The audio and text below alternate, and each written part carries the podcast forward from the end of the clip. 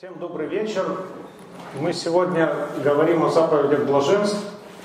Это такая духовно-нравственная программа Евангелия. Некоторые богословы говорят, что это сокращенное Евангелие. И, конечно, при первом знакомстве с этой программой у человека современного может возникнуть шок. Это как холодный душ. То, что Евангелие называет блаженством, для нас это вообще не блаженство. Плач, да, нищета, гонение, кротость – это блаженство. Вот если бы мы писали заповеди блаженства, да, что в нашем понимании блаженство? Ну вот будем честны, да? Что бы мы написали? Блаженные, богатые, те, кто живут в комфорте, здоровые, кто удачно женились, вышли замуж, у кого здоровые, хорошие дети, успешные, влиятельные и так далее, и так далее. Но Евангелие нам предлагает совсем другую программу. И что же, да, если человек будет следовать все-таки этой программе, кротость, гонение, нищета, то получается он какой-то изгой в мире, да, получается он идет против закона мира сего, и получается какой-то иной. И будет жить в постоянной конфронтации с этим миром. Неужели так? Неужели христианин обречен быть странным, обречен на страдания и изгнание? Вот тут, очевидно, нужно разбираться. И нам сегодня в этом поможет отец Олег Стеняев. Здравствуйте, батюшка. Здравствуйте. Прокомментируйте, пожалуйста, мое выступление. Это будет долгий комментарий на такое маленькое вступление. Прежде всего, когда мы говорим о заповедях блаженств, мы должны определиться самим этим словом блаженство, блажен. Что означает это слово?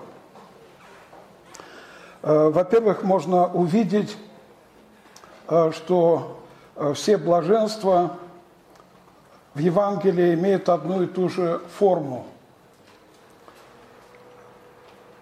в арамейском и древнегреческом есть очень похожее выражение, которое представляет собой восклицание со значением «О блаженство! О блаженство!». Изначально Евангелие от Матфея, оно было написано, как пишет Евсевий Кесарийский, отец церковной истории, на сирийском языке – сирийским языком назывался арамейский язык. Некоторые ученые, такие как протерей Леонид Грихелес, они даже предполагают, что Евангелие от Матфея могло быть написано и на еврейском языке. Но так как не сохранился ни еврейский текст, ни арамейский, то греческий считается подлинником – вот это слово «блажен» по-еврейски «ашере», оно типичное слово для Ветхого Завета, и оно почти всегда не является э, каким-то синонимичным словом. Оно почти никогда не склоняется. И мы видим это слово в начале псалтыри «Блажен муж», «Ашер хаиш» – «Блажен муж». Причем особенность этого слова заключается в том, что в том виде, в каком оно произносится на еврейском языке, речь идет о блаженстве – которое не прекращается. То есть начавшее здесь, оно уже не прекращается, не истощается. Это не так, что утром ты становишься на молитву, у тебя приподнятое настроение, а к вечеру ты все свое настроение растерял. И тебе тяжело становиться на молитву. То есть речь идет о чем-то постоянном. Поэтому более правильно э, переводить как «о блаженство». Не просто «блажен», «о блаженный», то есть всегда блаженный. И, конечно, сразу возникает вопрос, а как всегда быть блаженным? И евангельские заповеди блаженства являются ответом э, на этот вопрос, как нам всегда поддерживать и сохранять э, в себе и в других э, такое благостное состояние.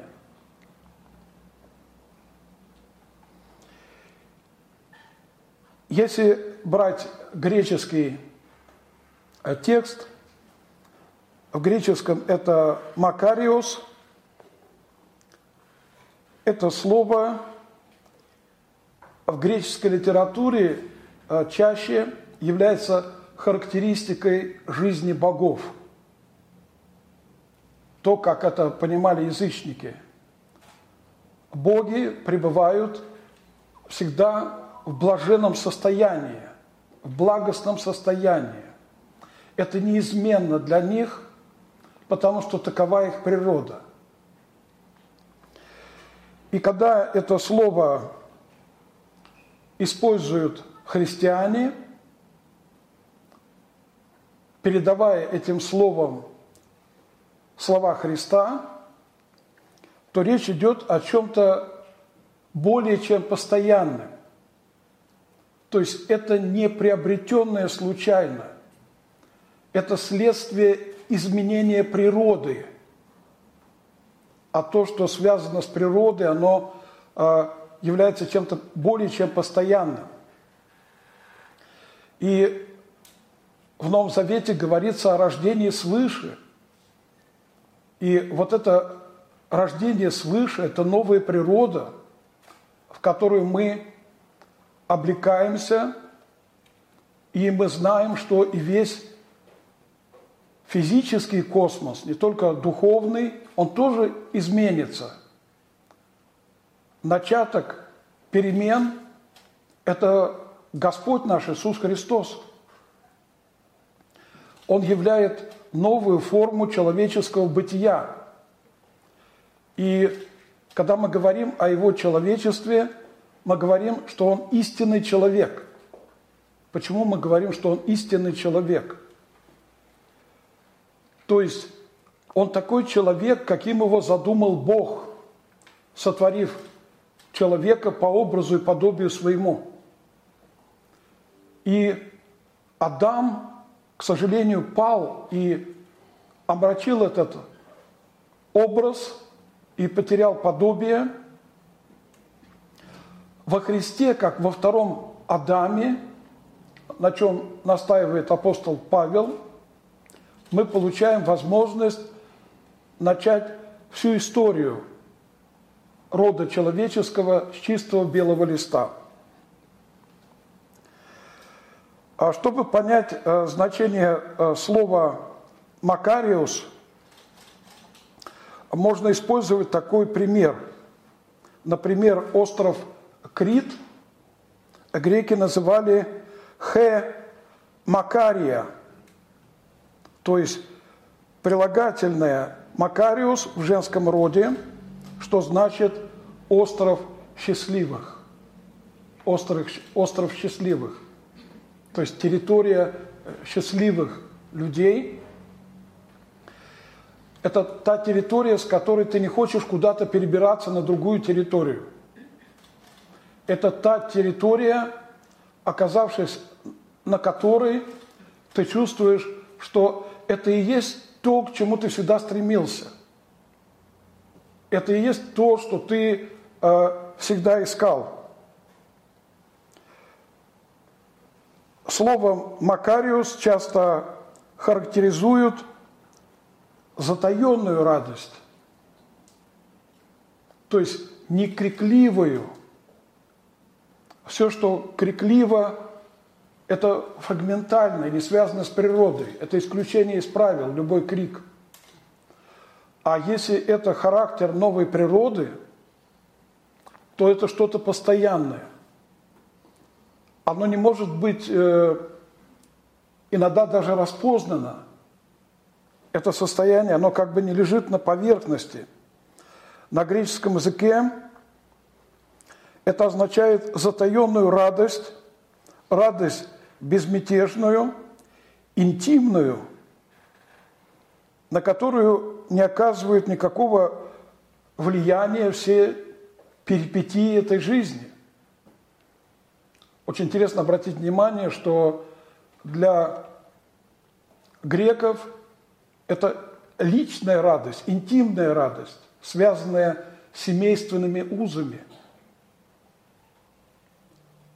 А в новозаветном прочтении этого слова мы видим, что церковь – это невеста, которая вступает в отношения с Христом женихом, и возникает новая природа Богочеловечества Христа раскрывается в богочеловечестве церкви, экклесии, э, собрания э, всех верующих. И для нас очень важно э, понимать, что после рождения свыше, то есть после крещения, таинства миропомазания, настоящая природа каждого из нас, она именно Макариус. Но чтобы нам проявить эту иногда скрытую природу, нам надо начать исполнять заповеди евангельских блаженств. Богословы задавались вопросом, а как соотносится э, синайское законодательство э, с евангельскими заповедями блаженств. И богословы находили такое решение. Синайский закон – это внешний каркас, за которым скрывается вот то настоящее, что ожидает нас – когда вот это блаженство, оно обретается в нашей жизни. Это и есть то сокровище, которое, найдя на поле, э, человек готов продать все и купить это поле.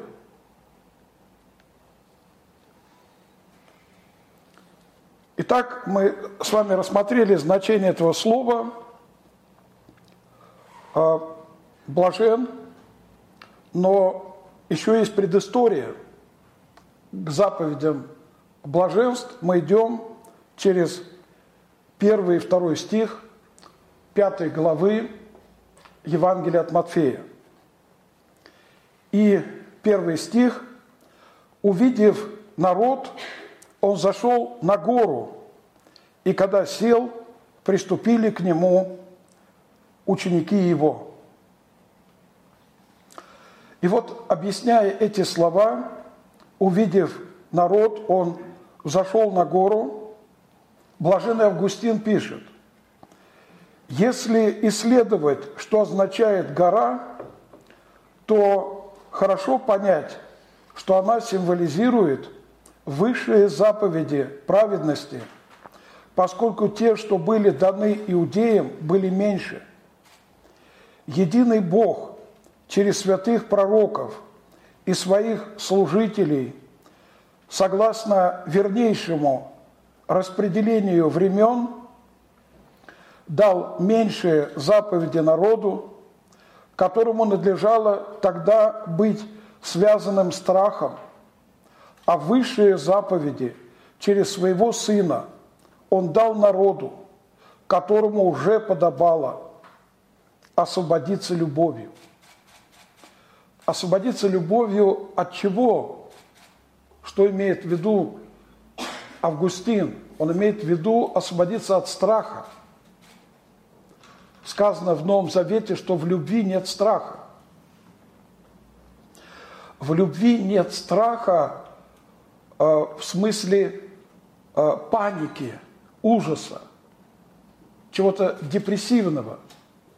Но есть страх, который порождается любовью. Это богобоязненность. Чтобы это понять, а, вспомните, когда отец впервые берет на руки своего маленького ребенка, он ни разу не брал его на руки, он боится что-то сделать не так. Вот этот э, страх, он любовью. Это богобоязненность. Как сказано, что страх Господень – начало премудрости. И в Библии этот страх называется страх Исаака. Этим э, страхом э, клянутся патриархи, они клянутся страхом Исаака. Это мы видим в книге э, «Бытия», и возникает вопрос, а что это за страх Исаака, которым клянется, например, Иаков? Когда Авраам связал Исаака и положил его на жертвенник, то Исаак испытывал страх не перед смертью, не перед каменным жертвенным ножом, не перед огнем. Он испытывал страх хотя бы движением или взглядом высказать отцу Аврааму непослушание. Вот это священный страх. И верующий, когда он проявляет страх Божий, который является началом премудрости, это то, что рождается от любви к Богу, которого мы любим всею душою своей, всеми силами своими. И это блаженное состояние, благостное состояние. Поэтому, когда мы в церкви слышим со страхом Божиим и верою приступите, мы ответственно подходим к чаше святого причастия. И то, чего мы причащаемся, это высшее проявление божественной любви ни ангелы, ни архангелы, ни херувимы, ни серафимы, они не могут причащаться. То есть э, входить в такое соединение с Богом, какое евхаристически переживаем мы. В этом смысле Бог уравнял жизнь небесную, надмирную и нас, живущих здесь. И один авторитетный священник сказал, даже в вечности мы будем вспоминать каждое причастие с некой ностальгией. Христос сказал, сие творите в мое воспоминание, пока я не приду. Это выше всего. И мы сейчас входим с вами во святая святых Нового Завета заповеди блаженства. И мы должны тоже проявить э, богобоязненность. Иногда люди задают вопрос, а как понять, что Христос есть Бог? В моем субъективном понимании нету более возвышенного доказательства божественности Христа, чем нежели Нагорная проповедь. Потому что она являет нам такие высоты, которые преисполнены божественной благостью. И блаженный Феофилакт пишет, объясняя слова, увидев народ, он зашел на гору и когда сел, приступили к нему ученики его. Феофилак пишет, народ приступает для того, чтобы видеть чудеса, ученики же для учения, то есть для наставления вере. И каждый должен задать себе вопрос, а почему я приступаю к исследованию заповедей блаженств, что я хочу здесь найти, что я хочу здесь пережить. Это очень важно, найти ответ на этот вопрос. И второй стих, «И он, отверши уста свои, учил их, говоря». С точки зрения грамматики, особенности речи, это тавтология, трижды об одном.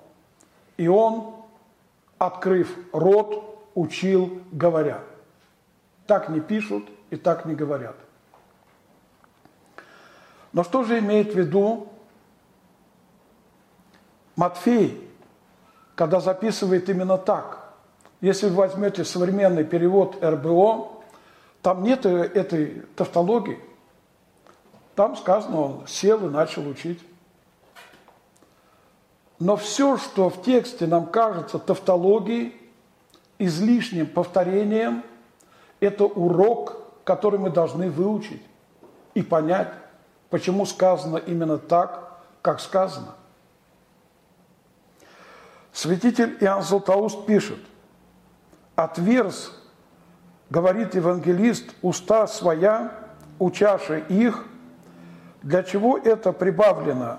Отверз уста своя, чтобы ты познал, что он учил даже и тогда, когда молчал. Не только когда говорил, учил, то отверзая уста свои, то вещая делами своими. Когда же ты слышишь слова учаши их, не думай, что он говорит только к ученикам своим, к апостолам, но что через учеников говорит и ко всем. То есть ко всем нам. Есть такая ошибка, когда христиане относят некоторые слова, сказанные э, Христом, только к апостолам. Это не так. Через апостолов он разговаривает с нами. Мы теперь, это христиане 21 э, века. Этот диалог продолжается. Хроматий Аквилейский пишет, так Господь Спаситель словно выкладывает из драгоценных камней некие ступени, по которым святые и верные души могут ползти и подниматься к высшему благу, то есть к Царствию Небесному. Вот я, возлюбленные братья, и хочу показать вам вкратце свойства этих ступеней. Пусть ваш ум и душа будут внимательными – потому что все, что относится к Богу, крайне важно. Евангелист Иоанн Богослов пишет, закон произошел через Моисея, благодать и истина через Иисуса Христа. И в евангельских заповедях блаженств мы видим эти ступени – которые возводят нас ввысь. Христос проповедует на горе, чтобы возвысить наш дух, оторвать его от повседневного, будничного.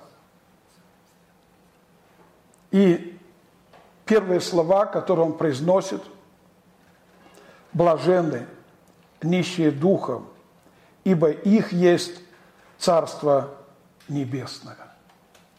Евангельские заповеди блаженств, как пишет Златоуст, весь Новый Завет, он отстоит от Ветхого Завета, как небо от земли. Но это не значит, что мы должны покинуть э, землю и воспарить, хотя однажды и это произойдет блаженны нищие духом, ибо их есть Царство Небесное. Блаженный Августин вопрошает, кто такие нищие духом? Те, которые славят Бога, когда делают добро и винят себя, когда поступают дурно. Речь идет о том, что вот эти блаженные, нищие духом, это те, которые не приписывают себе никаких благ. Как в Библии сказано, что всякий дар совершенный исходит от Отца светов. Здесь слово «свет» стоит во множественном числе. То есть любой всполох истинной правды – это то, что проистекает от Бога. Блаженной памяти Иерей Даниил Сосоев пишет, «Счастливы те, которые ничего не считают своим, знают, что все, что есть у них, на самом деле Божие. Счастливы, смиренные, которые знают свое недостоинство и немощь перед лицом Бога Всемогущего. Здесь отец Даниил цитирует Златоуста. «Как гордость есть источник всякого нечестия, так смирение есть начало всякого благочестия. Далее он продолжает. Смиренным принадлежит Царство Небесное, предназначенное человеку прежде начала времен. Принадлежит оно ему здесь, как залог данной вере и надежде, а в будущем во всей полноте. Ведь, по словам церковного песнопения, побеждающие от зде возносятся.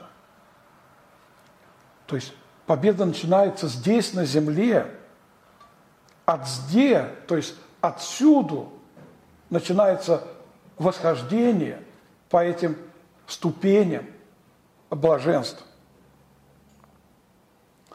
Особенность нищих. Они просят.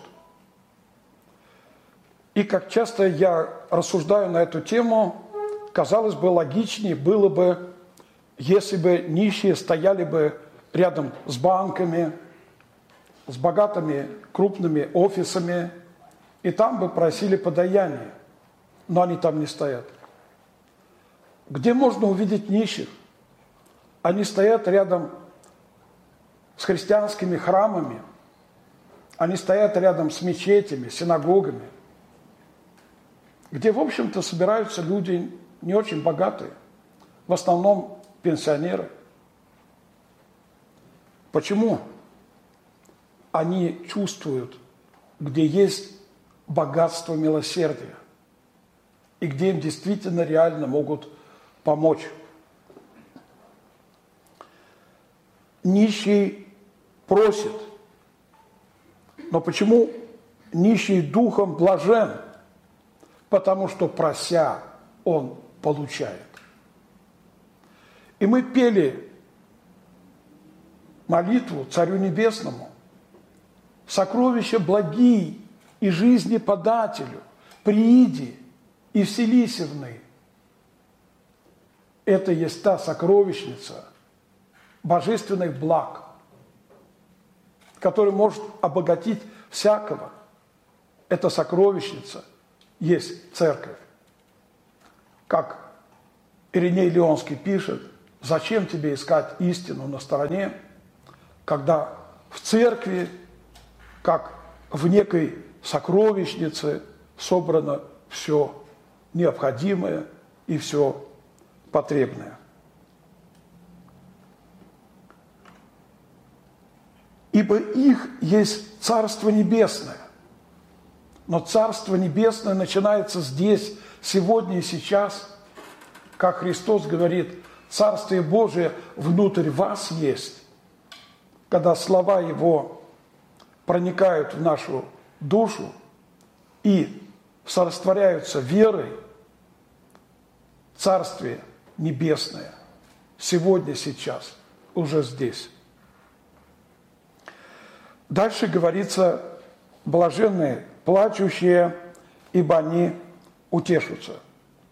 И первый вопрос, о чем плачут эти блаженные.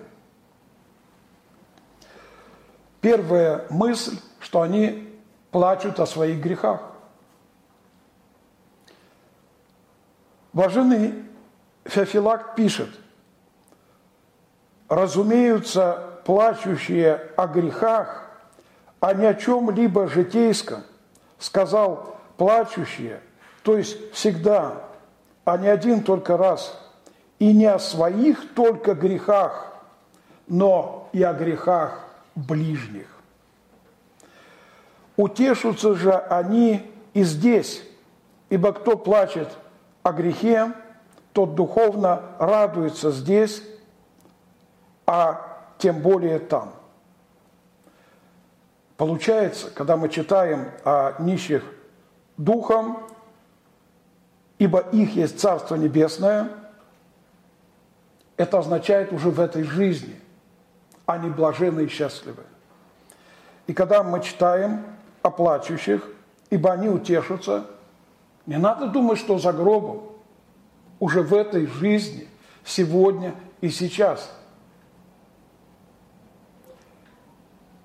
Блаженный Ироним пишет, этот плач не есть плач об умерших по общему закону природы, а об умерших в грехах и пороках. Так оплакивал Самуил Саула, ибо Господь раскаялся в том, что помазал его на царство. Подобно этому и Павел говорит, что горестно оплакивает тех, которые после прелюбодеяния и осквернения не раскаялись. Это не эгоистический плач только о себе.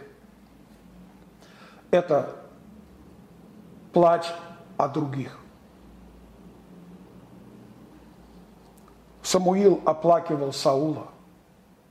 Павел оплакивал христиан, которые не обрели духа покаяния. То есть проблемы других людей – это не повод для злорадства. Это основание для скорби, как личной скорби. Поэтому христианин воспринимает грех другого христианина как свой собственный грех, как свой собственный грех. Мы в одном теле. Болит ли один член, страдает все тело.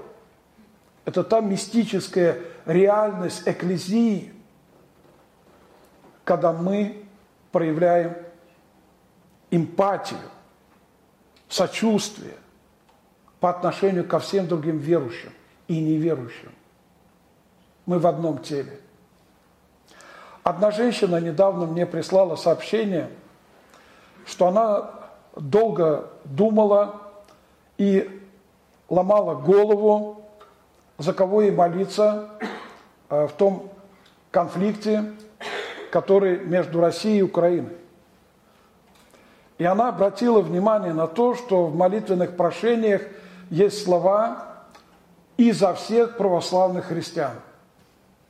Теперь она с особым смыслом произносит это вопрошание и за всех православных христиан. То есть и тут, и там границы церкви, они не совпадают с политическими границами, географическими размежеваниями. И когда делаются попытки навязать нам осознание только одной территории, как своей, это попытка разодрать хитон Христов грубыми солдатскими руками. Но даже римские солдаты отказались разрывать хитон, они бросали жребий, чтобы он сохранился в цельности. Итак, плачущий утешается уже в своем плаче. То есть этот плач не истеричен. в нем нет никакой тени э, депрессивности. Это та нечаянная радость, всех скорбящих радости и утешения, которые доступны для религиозных людей, и это недоступно для людей нерелигиозных. Далее говорится, блаженны кроткие, ибо они наследуют землю. Опять же, ибо их есть Царство Небесное, ибо они утешутся, ибо они наследуют землю. Отцы церкви поясняют. Нет, не за гробом. Что значит наследуют землю? Два метра на кладбище? Нет. Христос говорит, дана мне вся власть и на небе, и на земле. И если мы принадлежим Церкви Божией, то мы сегодня и сейчас уже вступаем права наследия. Земля – это идиома, которая указывает на человека, на любого человека. Имя первого человека – Адам, от слова «Адама». Адама так э, на Востоке называется красная глина. Поэтому наследовать землю. Помните, апостолы переживали. Мы оставили все и пошли за тобою. Мы оставили свои дома, мы оставили свои семьи. И Христос говорит, у вас будет много домов. И это так. Христианин может приехать в любой город – и дай Бог, чтобы ваше движение распространилось. И чтобы в каждом городе были люди с такой символикой. То, что происходит у вас, в вашей общности, это таинство. Потому что девицы находят юношей, юноши находят девиц, и возникают семьи. Семья – это первая церковная единица. С нее начинается церковь, и ею она завершится. Семья – это домашняя церковь. И апостол Павел, он не обращается ни к какому синоду, он не обращается ни к какому собору, он не приветствует какое-то подворье, но приветствует домашние церкви. И отцы говорили, что как первые церкви это были домашние, так и последние общины будут только домашние церкви, когда все храмы все равно у нас заберут. Поэтому очень важно созидать храм веры. Храм веры – это то, что нельзя забрать, опечатать Э, повесить амбарный замок и никого не, не впускать. Храм веры – это другое. Если эта вера, она обнаружилась в твоем сердце, то это и есть небо на земле. Царствие Божие на земле – это церковь, экклесия, то есть собрание верующих. И наши предки это четко понимали – есть такая русская пословица, что храм не в бревнах, а в ребрах.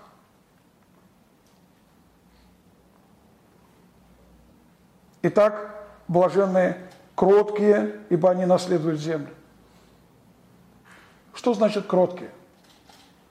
В наше время, когда кротость воспринимается как проявление слабости, а, мы должны э, понять, Э, что такое кротость в христианском понимании, в христианском прочтении, что обеспечит для нас благо на земле уже сегодня и сейчас.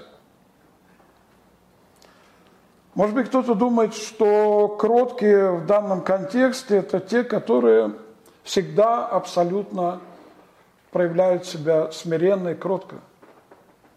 Но смотрите, что пишет э, блаженный Феофилакт Болгарский. Некоторые под словом «землю» разумеют землю духовную, то есть небо, но ты разумей и эту землю, то есть то, что наследуют кроткие. Так как кроткие обычно считаются презренными и лишенными значения, то Он, Христос, и говорит, что они-то преимущественно имеют все. Кроткие же – это не те, которые совершенно не гневаются, ибо таковые лишены разума. А те, которые имеют гнев, но воздерживаются, гневаясь тогда, когда нужно. Действительно, мы не можем избежать э, гнева, и э, в абсолютном таком э, негневливом состоянии пребывают только душевно больные люди. Кроткий человек – это человек, который знает, когда можно проявить кротость, а когда проявить гнев. Христос проявлял гнев. Ревность о доме Господнем снедала его. И он брал в руки бич и прогонял из храма торгующих, покупающих, меновщиков, опрокидывал их столы. Христианин знает предел кротости и предел гнева, как патриарх Яков, осуждая своих сыновей, Симеона и Левия, говорит, проклят гнев их, ибо жесток, и проклята ярость их, ибо свирепа. Таким образом, Библия полагает предел гневу и ярости. Да, на войне нужен гнев. Да, ярость, но гнев не должен быть жестоким, а ярость свирепой по-животному свирепый. Хроматий Аквилейский, святитель, пишет, «Кроткие люди спокойные, смиренные и скромные, простые в вере и терпеливые ко всякой обиде. Те, кто наставленные в евангельском учении, подражают кротостью примеру Господа – который говорит в Евангелии, «Научитесь от меня, ибо я кроток и смирен сердцем». Наконец, Моисей в давние времена потому получил величайшую благодать у Бога, что был кроток, ибо о нем было написано, Моисей же был человек кратчайший из всех людей на земле. Поэтому и Давид псалме говорит, вспомни, Господи, Давида и все сокрушение его. Хроматий Аквилейский приводит пример самого Христа. Он приводит в пример Моисея, кратчайшего из людей, и Давида, который искал, как ему проявить смирение, как ему проявить кротость в тех обстоятельствах военно-политического лидера, каковым он был. То есть христианское понимание кротости – это не только для монахов и отшельников. Это для каждого христианина, который полагает предел кротости, предел гневу, и предел ярости. Особенно в наши времена очень важно устанавливать эти пределы. И далее мы читаем «Блаженны алчущие и жаждущие правды, ибо они насытятся». Слово «правда» потеряло свой смысл. На старославянском языке слово «правда» – это справедливость. Справедливость.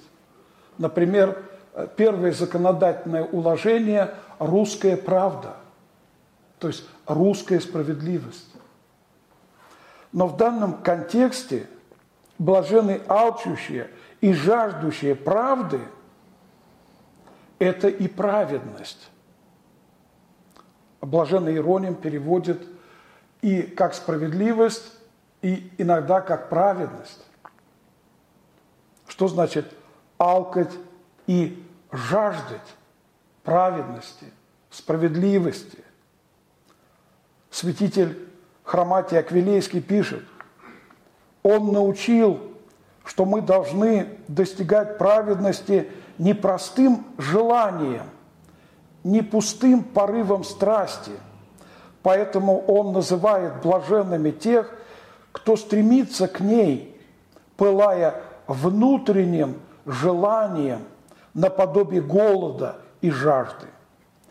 Ибо если каждый из нас стремится к ней с голодом и жаждой, то есть к праведности, то он не может искать иного, кроме праведности, которую он считает праведностью, поскольку необходимо, чтобы он, испытывая голод и жажду, желал то, к чему он испытывает голод и жажду. Я бы добавил еще одно слово – вожделение вожделение. Мы должны вожделеть чистоты. Мы должны э, вожделеть святости, справедливости, праведности.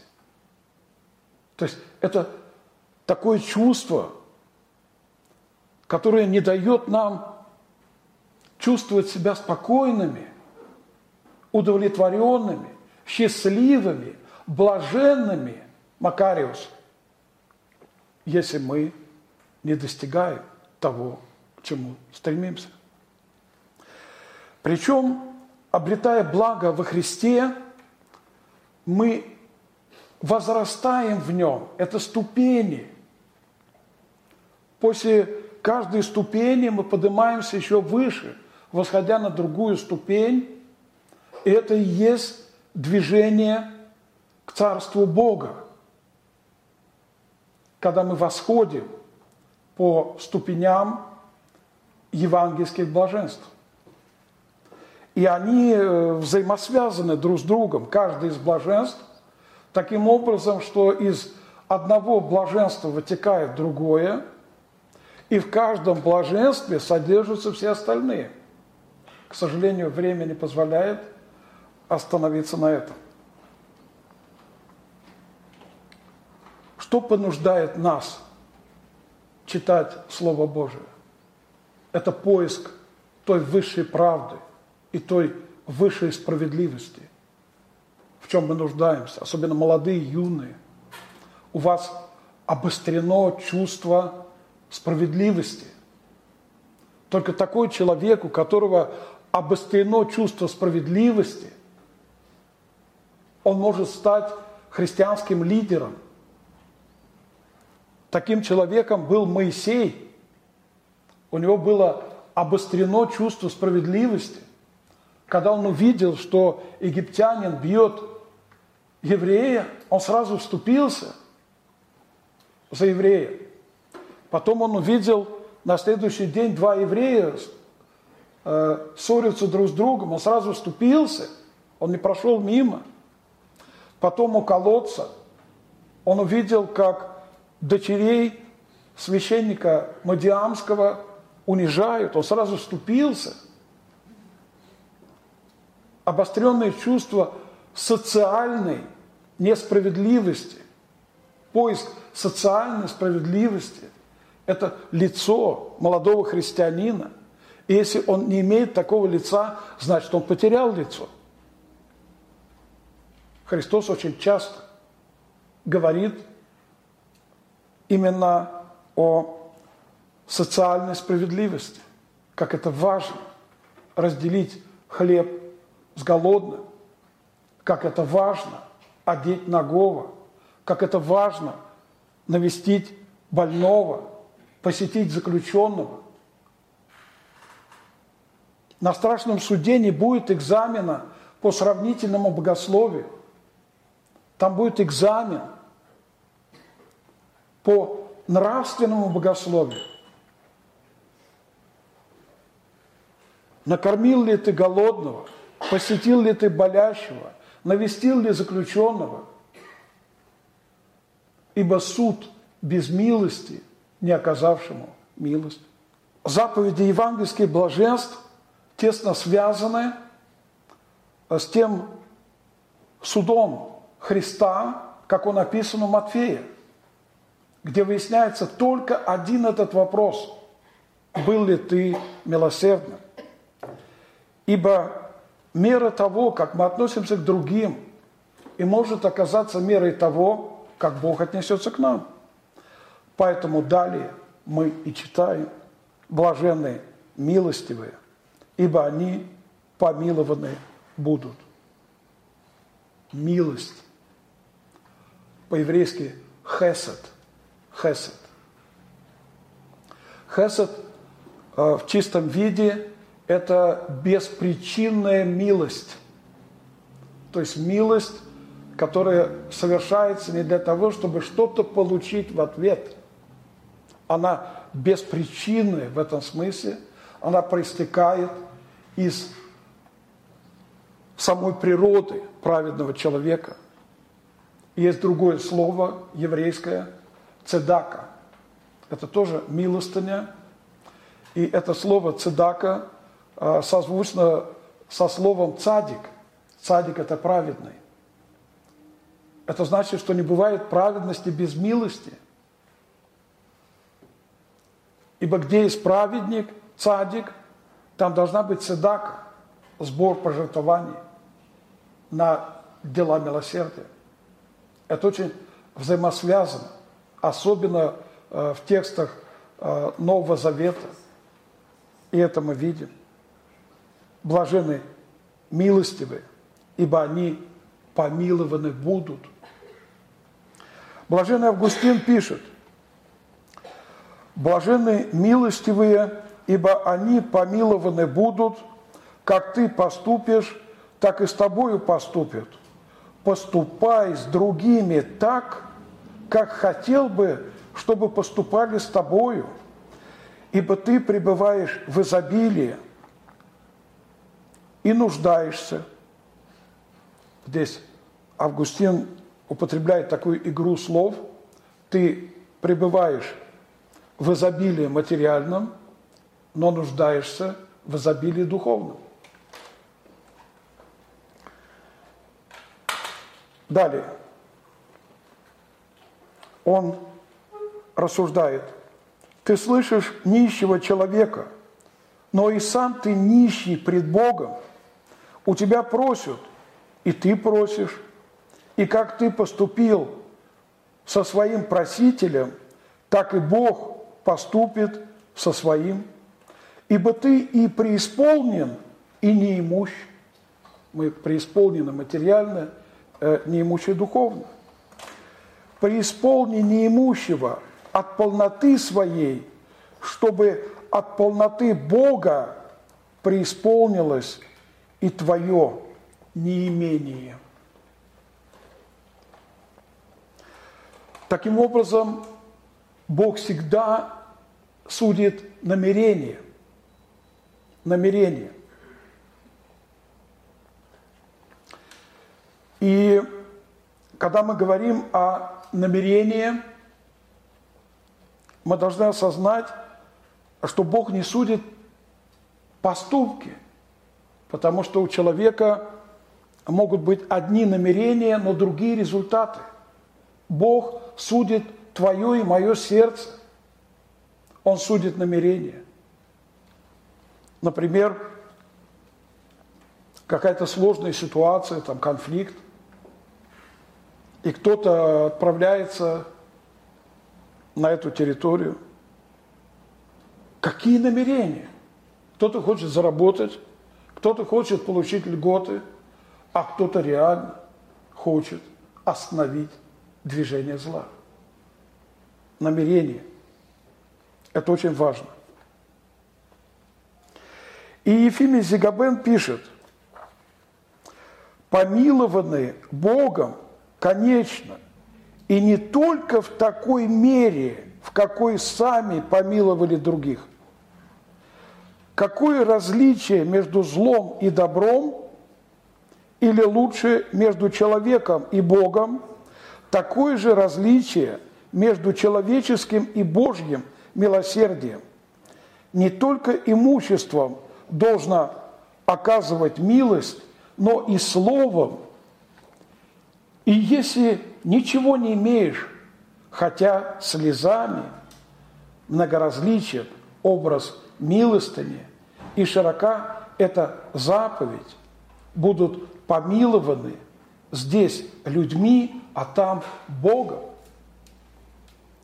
Ефимий Зигабен спорит с Библией. Он говорит, нет, не прав Августин, когда говорит, что мера того, как мы относимся к другим, окажется мерой того, как Бог отнесется к нам. Нет. Потому что нельзя сравнивать земное и небесное, тленное и нетленное. Это несоизмеримые вещи. Несоизмеримые вещи.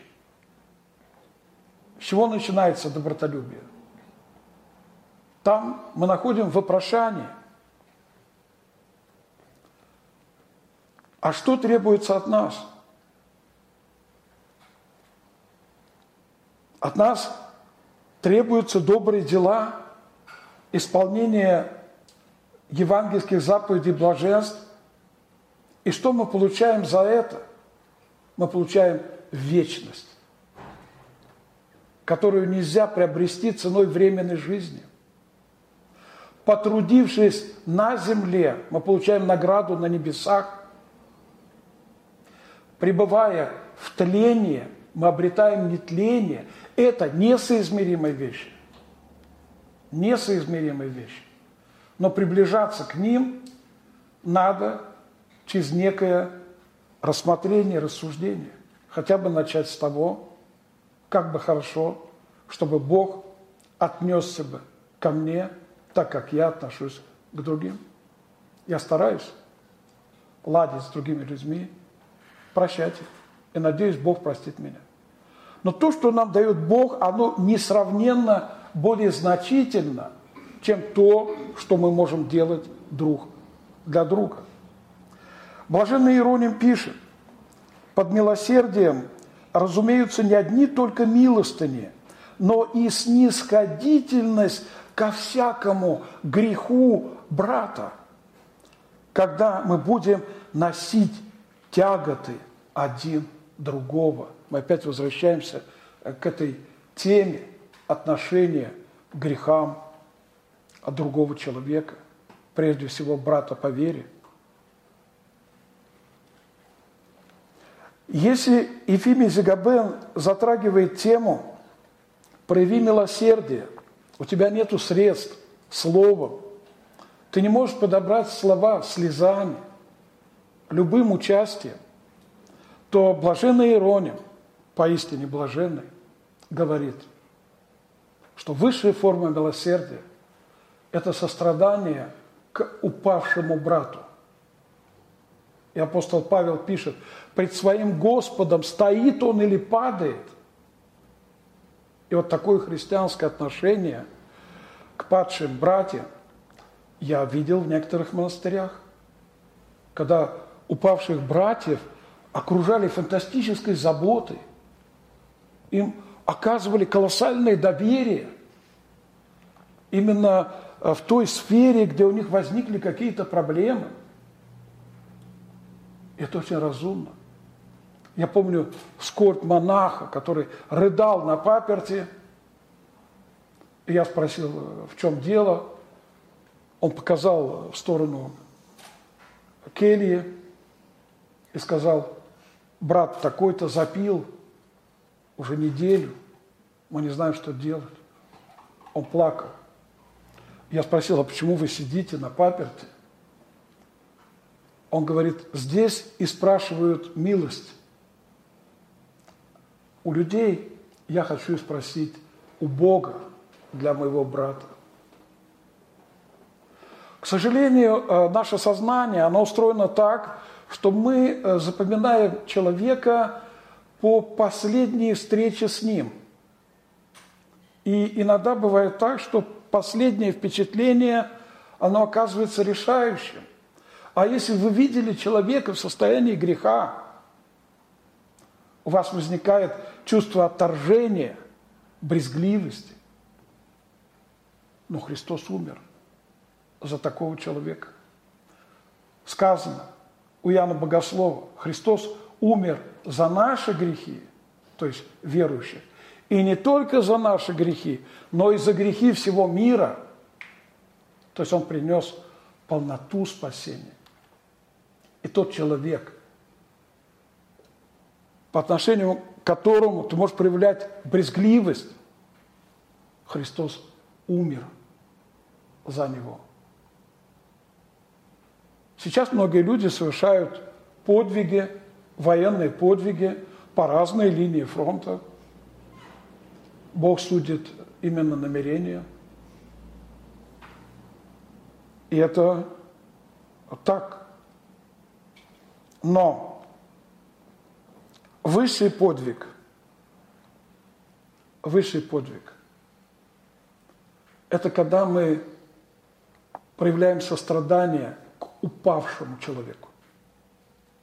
В послании к римлянам Первоверховный апостол Павел пишет, Христос умер за нечестивых.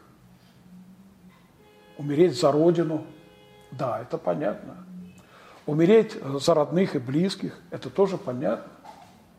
Нету больше любви, кто душу свою, жизнь свою положит за други своя, но умереть за нечестивых, это значит умереть за ту часть твоей и моей жизни, которой мы стыдимся в себе. Христос умер за нечестивых, пишет апостол Павел. Едва ли кто умрет за праведника, развивает он свою мысль. Но проблема заключается в том, что праведных и нету. Ибо, в этом же послании к римлянам он пишет, все согрешили, все лишены правды Божией. Нету праведного ни одного. Почему люди в наше время ищут врагов? Внешних, потом внутренних. Для чего? Чтобы не обратить внимание на себя. Дело исправления мира христиане начинают с исправления самих себя. Поиск внешних и внутренних врагов – это признак духовной, нравственной и моральной слепоты. И напротив, человек, который осознает, что происходит в этом мире, он стремится начать исправление мира, себя самого. И очень органично мы переходим к следующему блаженству. Блаженны чистые сердцем, ибо они Бога узрят. В Священном Писании, в Ветхом Завете, когда мы читаем, мы видим, как ангелы общаются с Богом. Они закрывают свои лики крылами. Почему? Для чего? чтобы не принять за Бога то, что Богом является. Чтобы не принять за Бога то, что Богом не является. Как же мы можем узреть Бога, если ангелы испытывают ужас и страх и опасаются, как бы не принять за Бога что-либо тварное – и не поставить между собою и Богом какую-то тварь.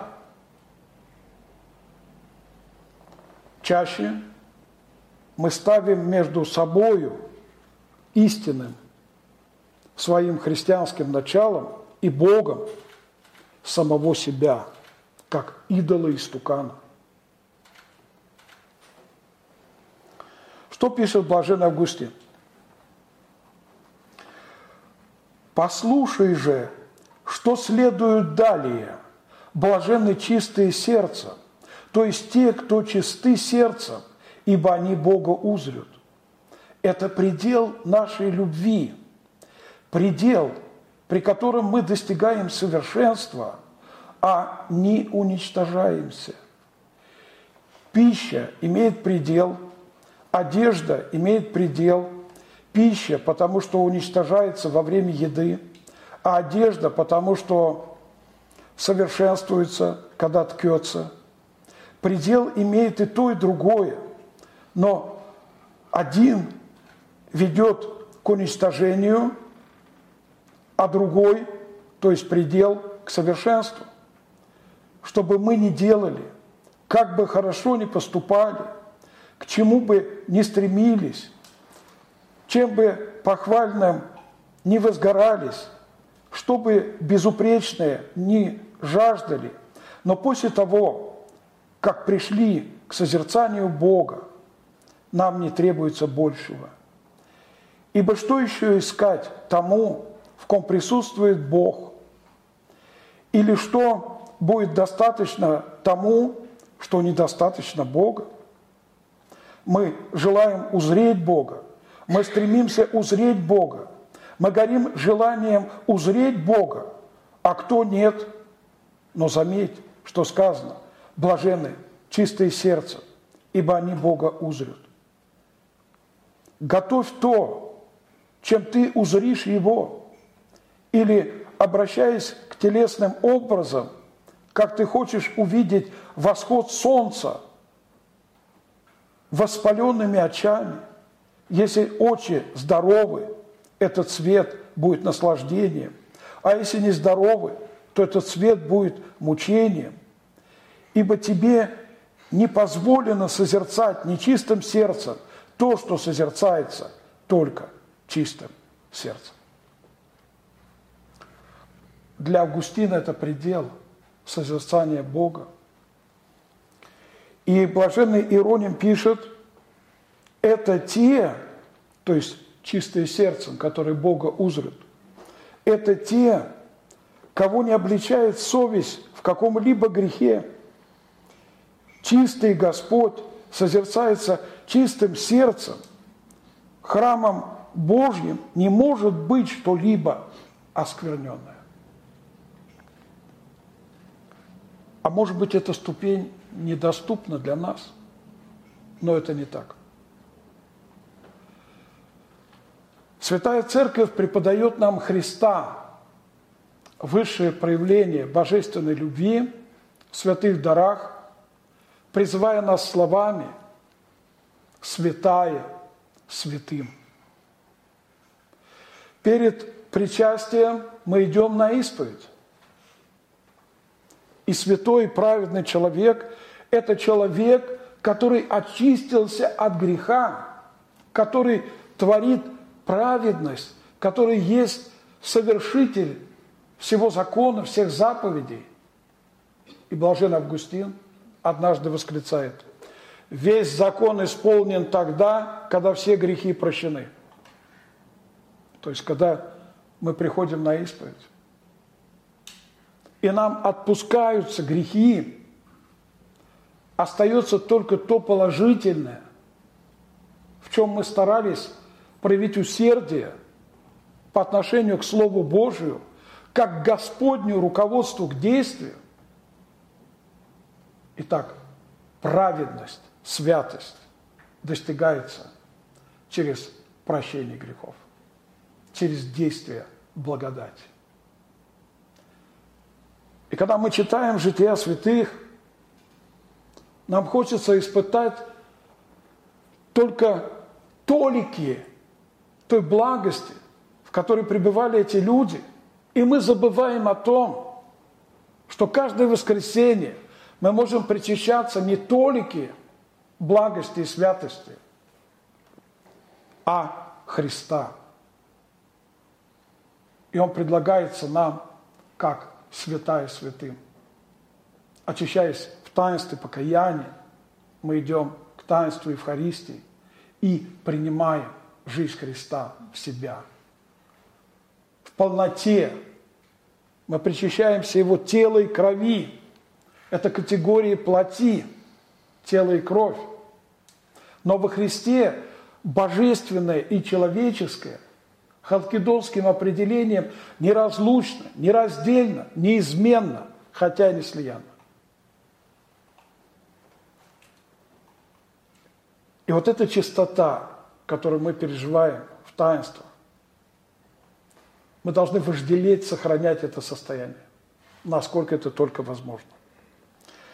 И далее мы читаем «блаженные миротворцы, ибо они будут наречены сынами Божьими». Миротворец. Какое вожделенное слово теперь и сейчас – миротворец. Но кто может считаться настоящим миротворцем? Да, есть там какие-то голубые каски, э, войска ООН, которые, эти люди считают себя миротворцами, но они используют оружие, бомбометание и так далее. Кто такой миротворец, который может быть наречен Сыном Божьим? Блаженный Ироним пишет, разумеются те, которые сначала в сердце своем, а потом и среди несогласных братьев устанавливают согласие. В самом деле, какая польза в том, что другие примиряются с твоей помощью, когда в твоей собственной душе происходит борьба пороков. Это очень актуально. Миротворец – это не тот, кто разъединяет, это тот, кто соединяет. Иногда, казалось бы, несоединимое. Может ли э, миротворец в каком-то конфликте занять одну из сторон? Нет.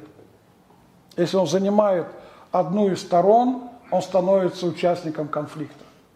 Миротворец – это тот, который соединяет несоединимое. И в абсолютном смысле слова миротворец – это Христос, как сказано у апостола Павла, един ходатай, един посредник между Богом и человеками, человек Христос Иисус. И блаженный Феофилакт объясняет, посредник между Богом и человеками должен быть одновременно и Богом, и человеком. Только в этом случае он является настоящим посредником. Церковь – это Бога-человеческий организм, ибо глава ее сам Христос. И церковь имеет свои границы. И церковь не может быть участником никакого конфликта – иначе она понесет ответственность вместе с конфликтующими сторонами. Церковь совершает служение миротворцев. И Ефимий Зигабен, этот ученый, византийский монах XII века, пишет, те, которые не только сами не производят раздоров, но и других враждующих приводят к миру, сынами Божьими нарекутся, как подражающие единородному, его сыну, делом которого было соединить разъединенное и примирить враждующее, миротворец может быть блажен, как примиривший желание своей плоти желанием души и как подчинивший худшее лучшему. Они не только сами имеют мир со всеми, но и других враждующих примиряют. Миротворцы также те, которые обращают к Богу посредством учения врагов его, они также суть сыны Божии, потому что единородный Сын примирил нас с Богом. Вот здесь Ефимий Зигабен касается такого вопроса, что главное назначение миротворца в евангельском понимании – это не попытка один лагерь враждующий помирить с другим, хотя бы это тоже было бы неплохо, но перемирие в военно-политическом смысле – это всегда перегруппировка войск, это всегда попытка э, подтянуть э, новые какие-то свежие силы и не более того. Миротворец – это человек, который в Сыне Божьем, Христе, сам примирился с Богом Отцом, и он пытается примирять с Богом Отцом всех тех, которые еще находятся во враждебном отношении с Ним. То есть проповедь Евангелия – это действие миротворца в таком евангельском значении этого слова. И это очень важно, когда мы идем путем мира. Мир – это одно из собственных имен Бога. Мир как отсутствие войны, потому что о Христе сказано, Он князь мира, пророк Исаия, когда говорит о рождении Его, он говорит, Он князь мира, в смысле мира как отсутствие войны. Поэтому мы должны вожделеть мира. Прежде всего, мы должны стараться привести в порядок самих себя – сказано, дух противится плоти, плоть противится духу, и ты выступишь настоящим миротворцем, если ты покоришь свою плоть своему духу. Иногда для этого надо прожить целую жизнь. Я сейчас в таком же возрасте, я понимаю назначение любой немощи, как мне кажется. Конечно, я могу обманываться, но это благо, любая немощь. Она ослабевает действие плоти, старость, ослабевает активность греха, любой греховной фазы. Она дана нам как благословение для того, чтобы мы остыли от плотского рождения и вошли в состояние умиротворения. И главный смысл этого слова «миротворец» рассказывает другим людям о том, как во Христе ты примирился с Богом Отцом, как тебе были прощены твои грехи, рассказывай о том, каким ты был и каким ты стал. Это очень важно. Если мы возьмем древнехристианскую литературу, там был целый жанр, где рассказывалось о том, каким ужасным был человек и каким он стал во Христе и со Христом. Ибо мы кто-то или что-то во Христе, и мы никто и ничто вне Христа.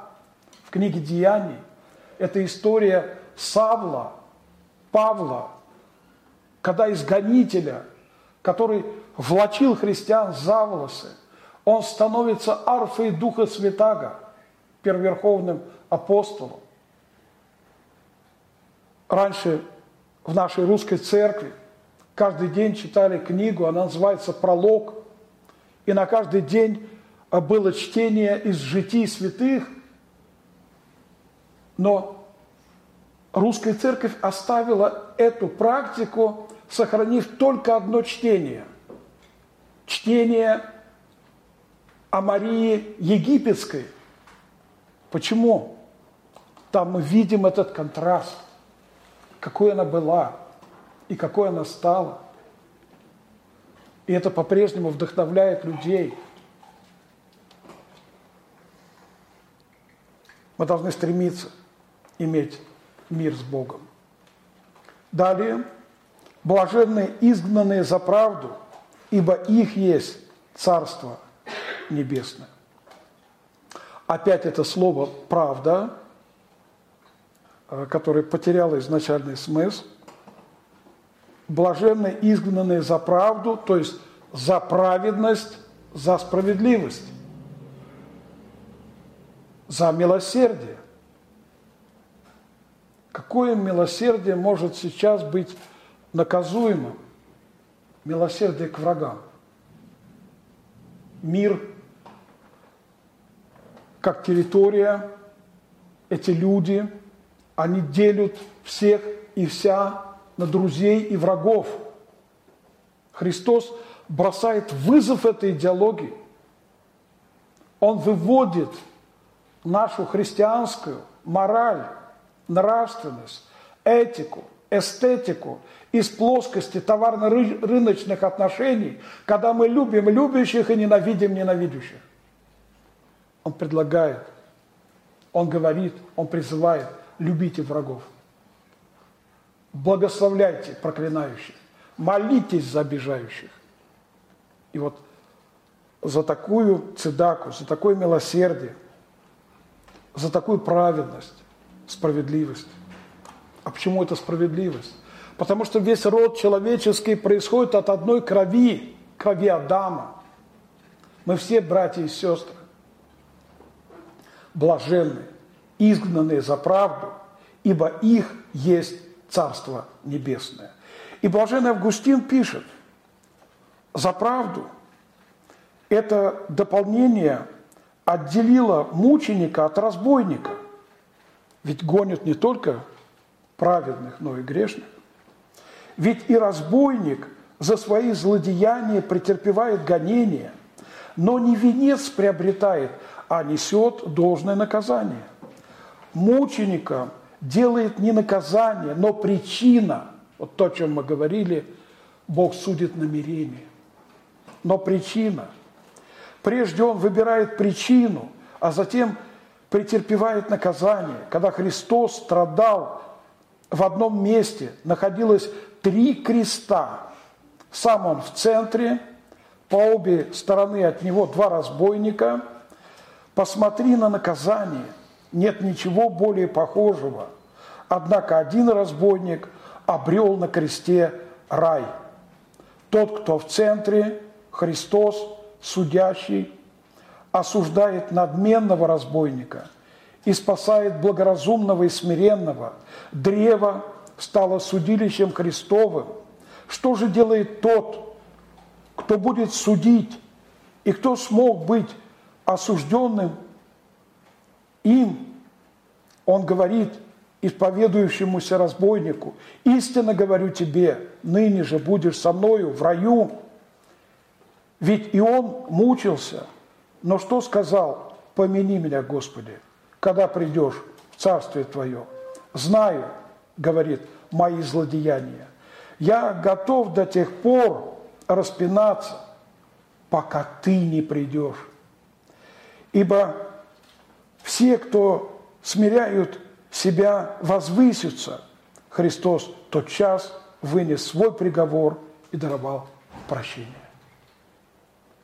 Действительно, три креста. И когда разбойники страдают, сначала два разбойника злословят Христа. Так и сказано, обои злословили.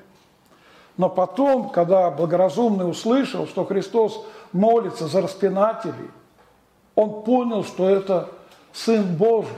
Человек не может молиться за тех, которые причиняют такую боль. И он обратился к нему, перед этим сказав, мы достойно страдаем, потому что разбойники проливали кровь. Но посреди двух разбойников был тот, который не проливает чужую кровь, как сейчас распространено в мире греха, он проливает свою кровь за спасение многих. Блаженны вы, когда будут поносить вас и гнать, и всячески неправедно злословить за меня. Блаженны, то есть счастливы. Если это слово «блажен» означает нечто постоянное, неизменяемое, то это о мучениках, которые уже взошли на свою Голгофу, на свой крест и обрели рай. Блаженной памяти Иерей Даниил Сысоев пишет, «Счастливы, наконец, те, кто верен Христу до смерти. Он даст им венец жизни и воцарит вместе с собою. Блаженные мученики, которых преследуют, обзывают, пытают, на которых клевещут, которых казнят за сладчайшее имя Христа. Их награда настолько велика, что даже не передается словами. Апостол Иоанн видел, что они уже сейчас пребывают под небесным жертвенником и одеты в одежды победителей, а их бесконечная награда за пределами мира превосходит всякое представление. Писание говорит, отныне блажены мертвые, умирающие в Господе, ей говорит Дух, они успокоятся от трудов своих, и дела их идут вслед за ними. Блаженной памяти отец Даниил Сысоев – это мартирос, свидетель, мученик нашего времени. Когда я с ним беседовал о мученичестве, он рассказывал, что очередной раз э, он получил угрозу, и я сказал ему, ты должен думать о семье, о своих дочках. И он задал мне вопрос, может быть, некоторые уже это слышали, но повторюсь для тех, кто не слышал. Стеняев, а ты знаешь, почему первыми мучениками за Христа стали вифлеемские младенцы? Я спросил, почему? Он ответил, чтобы стать мучеником, надо быть чистым, как вифлеемский младенец, как младенец. И потом добавил, я себя не считаю таким. Он считал себя недостойным зайти на личную Голгофу, на крест. Но Господь судил иначе. Он взошел и обрел свой рай. Это очень важно осознавать, что есть люди, которые на памяти нашей, мы помним их выражение лиц, мы помним тембр их голоса, но вот тот путь, по которому они прошли, он как-то все время ускользает от нас. И мы хотим понять, а в чем разница между ими и нами. И далее мы читаем. Радуйтесь и веселитесь, ибо велика ваша награда на небесах. Так гнали и пророков, бывших прежде вас. И опять блаженной памяти Ирей Данил Сосоев обращается к нам, счастливы, наконец, те, кто верен Христу до смерти. Он даст им венец жизни и воцарит вместе с собою блаженные мученики, которых преследуют, обзывают, пытают, на которых клевещут, которых казнят за сладчайшее имя Христа. Их награда настолько велика. Евангельские заповеди блаженств – это ступени в божественное совершенство. И есть люди, которые уже прошли по этим ступеням, это святые. Теперь мы, это самое последнее, должны устранить противоречия. Если мы оказываемся в состоянии святости после причастия, который предлагается нам как святая святым, то в чем это неуловимое отличие нашей святости воскресной от подлинных святых? Мы не можем долго сохранять это состояние. Мы быстро теряем это состояние. Мы не успеваем выйти из храма, как теряем эту благость. Как в книге притч сказано, пусть источники твоего колодца не растекаются по улицам города. Мы должны алкать и жаждать праведности. Мы должны алкать и жаждать и вожделеть той святости, которая дается нам в таинствах церкви. Дар по благодати. И у нас нет другого пути на небо. Спасибо, Господь. Друзья, если у вас есть возможность, вы всегда можете пожертвовать на развитие нашего канала и проекта. Ссылка будет доступна под видео в описании. А, друзья, продолжаем наше общение. А мы перешли ко второй части вопросы-ответы. Э, да, друзья, готовьте, пожалуйста, вопросы, пока они у вас рождаются, да, пока вы набираетесь смелости. Я буду зачитывать со списка вопросы. Это, это ваши же вопросы, которые вы написали ранее. Так, ну вот, как быть нищим духом в наше время? Вот, собственно, вот эта практика, да, э, в нашем современном мире. Да, я, я, если можно, тоже от себя добавлю, вот, э, как-то был у меня такой период, в тюрьму мы ездили со священником проповедовать, и нам зэки говорили, ну, вы хорошие ребята, говорили они, вы здорово рассказываете, но, ребята, в тюрьме это не работает да, блаженны нищие духом. А здесь э, по второй, вторую щеку подставить не получится, здесь надо бить первым. Вот, и мы, мы, наверное, в таком мире и живем сегодня, когда надо быть, бить первым по этой нашей мирской логике. Да? Как быть нищим духом в наше время и как не пропасть? Ну, во-первых, мы уже услышали с вами э, точку зрения отцов. Э, сегодня у нас была встреча и с Августином, и э, с Хроматием Аквилейским, и с Иеронимом, и с отцом Даниилом Сосоевым. Очень важно, когда мы читаем отцов церкви, когда мы исследуем Писание по отцам церкви. На Пятом Вселенском соборе церковь установила кто является отцом церкви. Было названо только 12 имен. На Шестом Вселенском соборе было принято решение, что никто не имеет права истолковывать Писание, не связывая истолкование э, с точки зрения одного из отцов церкви. Э, Седьмой Вселенский собор все это подтвердил – Э, поэтому эра отцов, она кончается на восьмом веке. Таким образом, последний отец э, Восточной Церкви – это Иоанн Дамаскин, а последний отец Западной Церкви – это Беда Достопочтенный.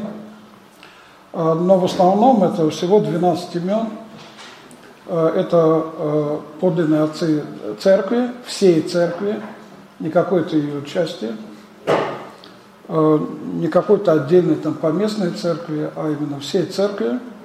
И для нас очень важно, когда мы своим девизом, особенно молодые христиане, имеем девиз «назад к отцам», «назад к отцам». Это очень важно, когда мы э, пытаемся вернуться к отцам.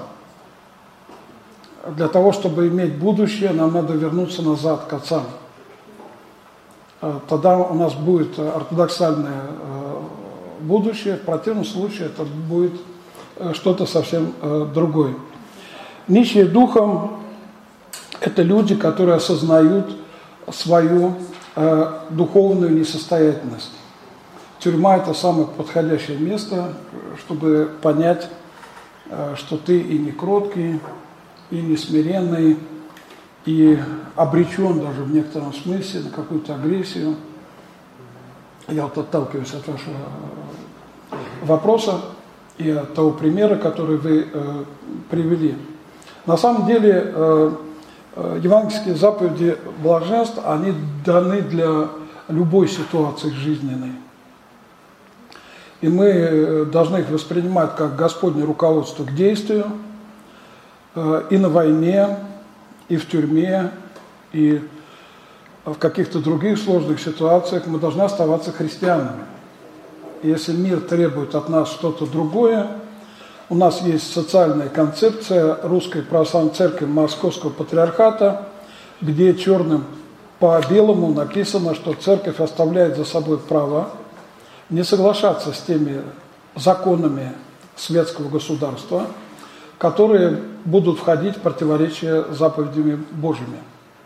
И церковь оставляет за собой право а, осуществлять э, мирное несогласие, протест и даже обращаться в международные правовые структуры. Это то, что записано а, в нашей социальной концепции. Но в то же время христиане – это хорошие граждане э, в любой стране, неважно, где живут христиане, на Украине или в России, мы все равно хорошие граждане. Мы исполняем гражданские обязанности, нас призывают э, в армию, мы идем в армию, э, служим. И при этом мы, конечно, остаемся христианами. То есть есть э, вот эти заповеди, и мы о них помним в каждой ситуации. И как раз, когда экстремальная ситуация, чаще надо вспоминать эти заповеди и руководствоваться ими, чем в обычной жизни. В обычной жизни человек проявляет э, естественный такт.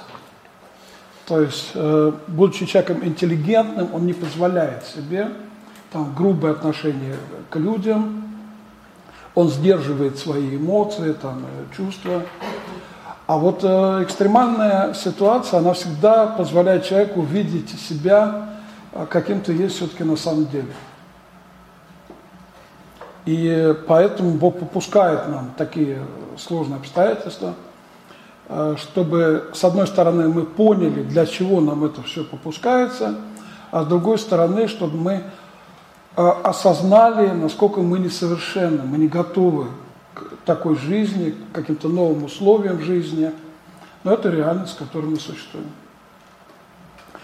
То есть можно быть э, смиренным, но, как мы убедились, э, э, кроткий – это не тот, который совсем не гневается. Э, и в Библии даже сказано, первая глава пророка Исаия, «Вступайся за вдову, защищай сироту». И мы имеем пример Моисея – это не призыв к убийству египтянина. Египтянина надо убить сначала в себе. Так отцы, кстати, объясняли.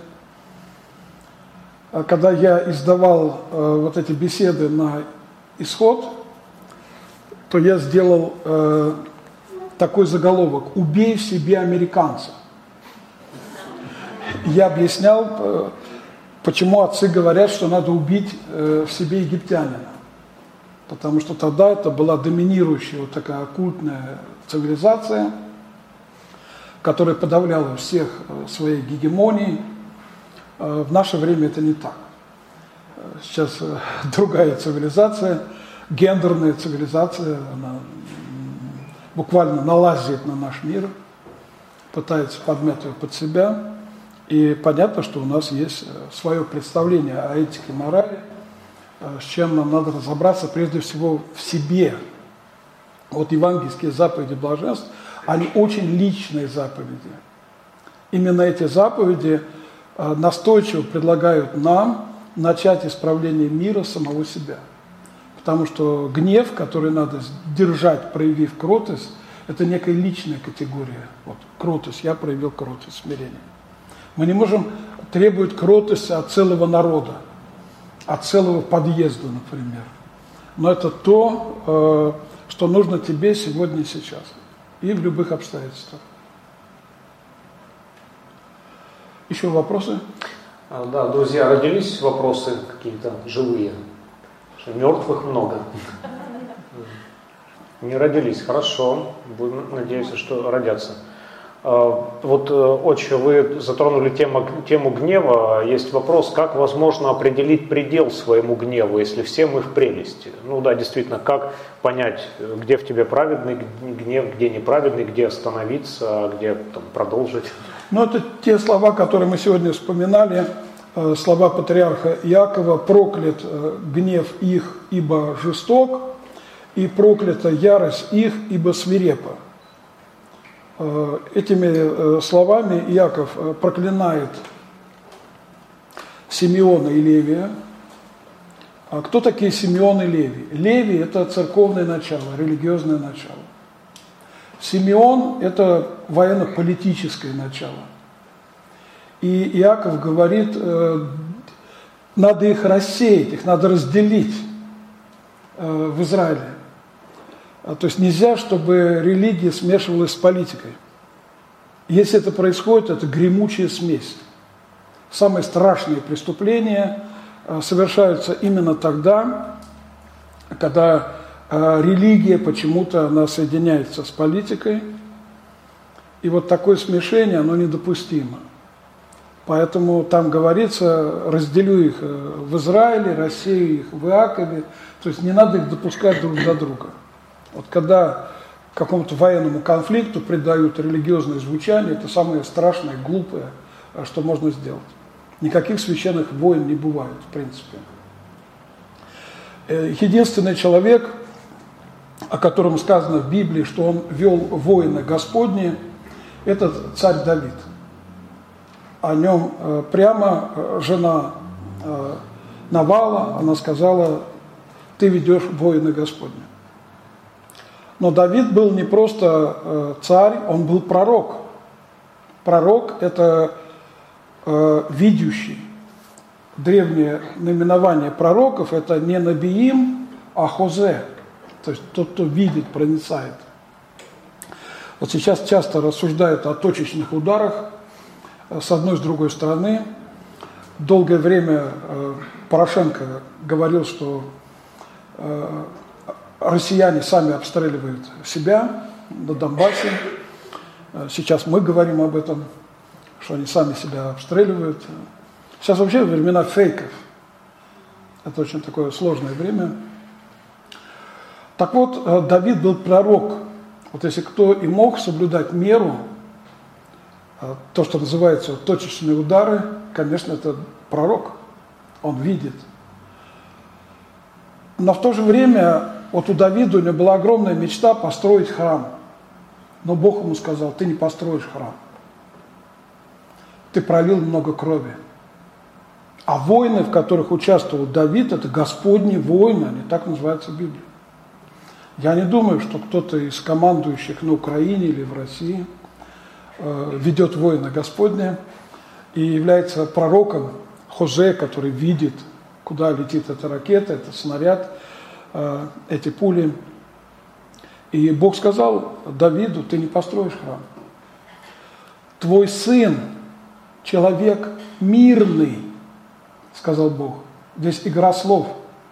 Соломон, по-еврейски шламо, это мирный.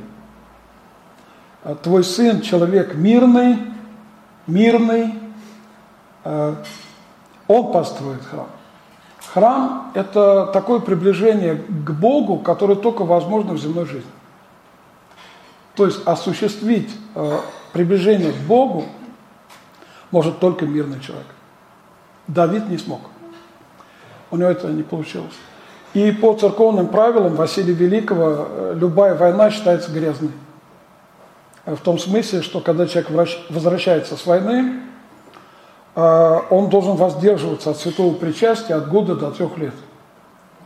И в Пятикнижии сказано, что после сражения должны омыться, как будто вот э, полюция произошла, осквернились. Но при этом мы не отказываем военнослужащим э, в окормлении. Вот во время войны мы их причащаем, исповедуем – а, потому что есть угроза жизни этих людей. Украинские священники исповедуют и причащают э, своих солдат. Мы исповедуем и причащаем э, своих солдат. В этом нету э, никакой агрессии, никакого благословения войны. Это наш долг. Если люди в таких обстоятельствах, мы должны о них заботиться – и сейчас вот настоятель моего храма, его просто забрали, а, вот, говорят, на две недели. Он где-то под Херсоном. Он э, военный офицер э, в прошлом. И это долг священника. Кстати, когда Россия проиграла русско-японскую войну, то именно японские священники а они окормляли военнопленных, русских военнопленных. Они их исповедовали, причащали, отпевали, когда те умирали. Есть кладбище наших воинов, и там кресты, и все как положено. Недавно показывали э, в Ютубе, как э, митрополит Ануфрий встречался с российскими военнопленными, он там угощал их, там чай для них сделал, что-то еще, потом подарки, там молитвословы, то, что вот самое необходимое. Это очень важно, окормлять военнослужащих, а, потому что задача э, церкви – это именно окормлять этот мир, осоляя его, осоляя его. Соль – это то, что предохраняет продукт от разложения, от гниения. И если не будет этого осоления, то гнев э, станет э, жестокостью, а ярость станет э, свирепостью. Поэтому каждый занимается своим делом. В советское время мы шутили так. Да, у нас в Советском Союзе церковь отделена от государства. Проблема не в этом. Проблема в том, что государство никак от церкви не отделится. Пожалуйста, еще вопросы? Так, рук не видим пока. А, хорошо, вот вопрос воспитания детей. Как правильно совмещать родительскую строгость и кротость и всепрощение? Дети принимают любовь за слабость.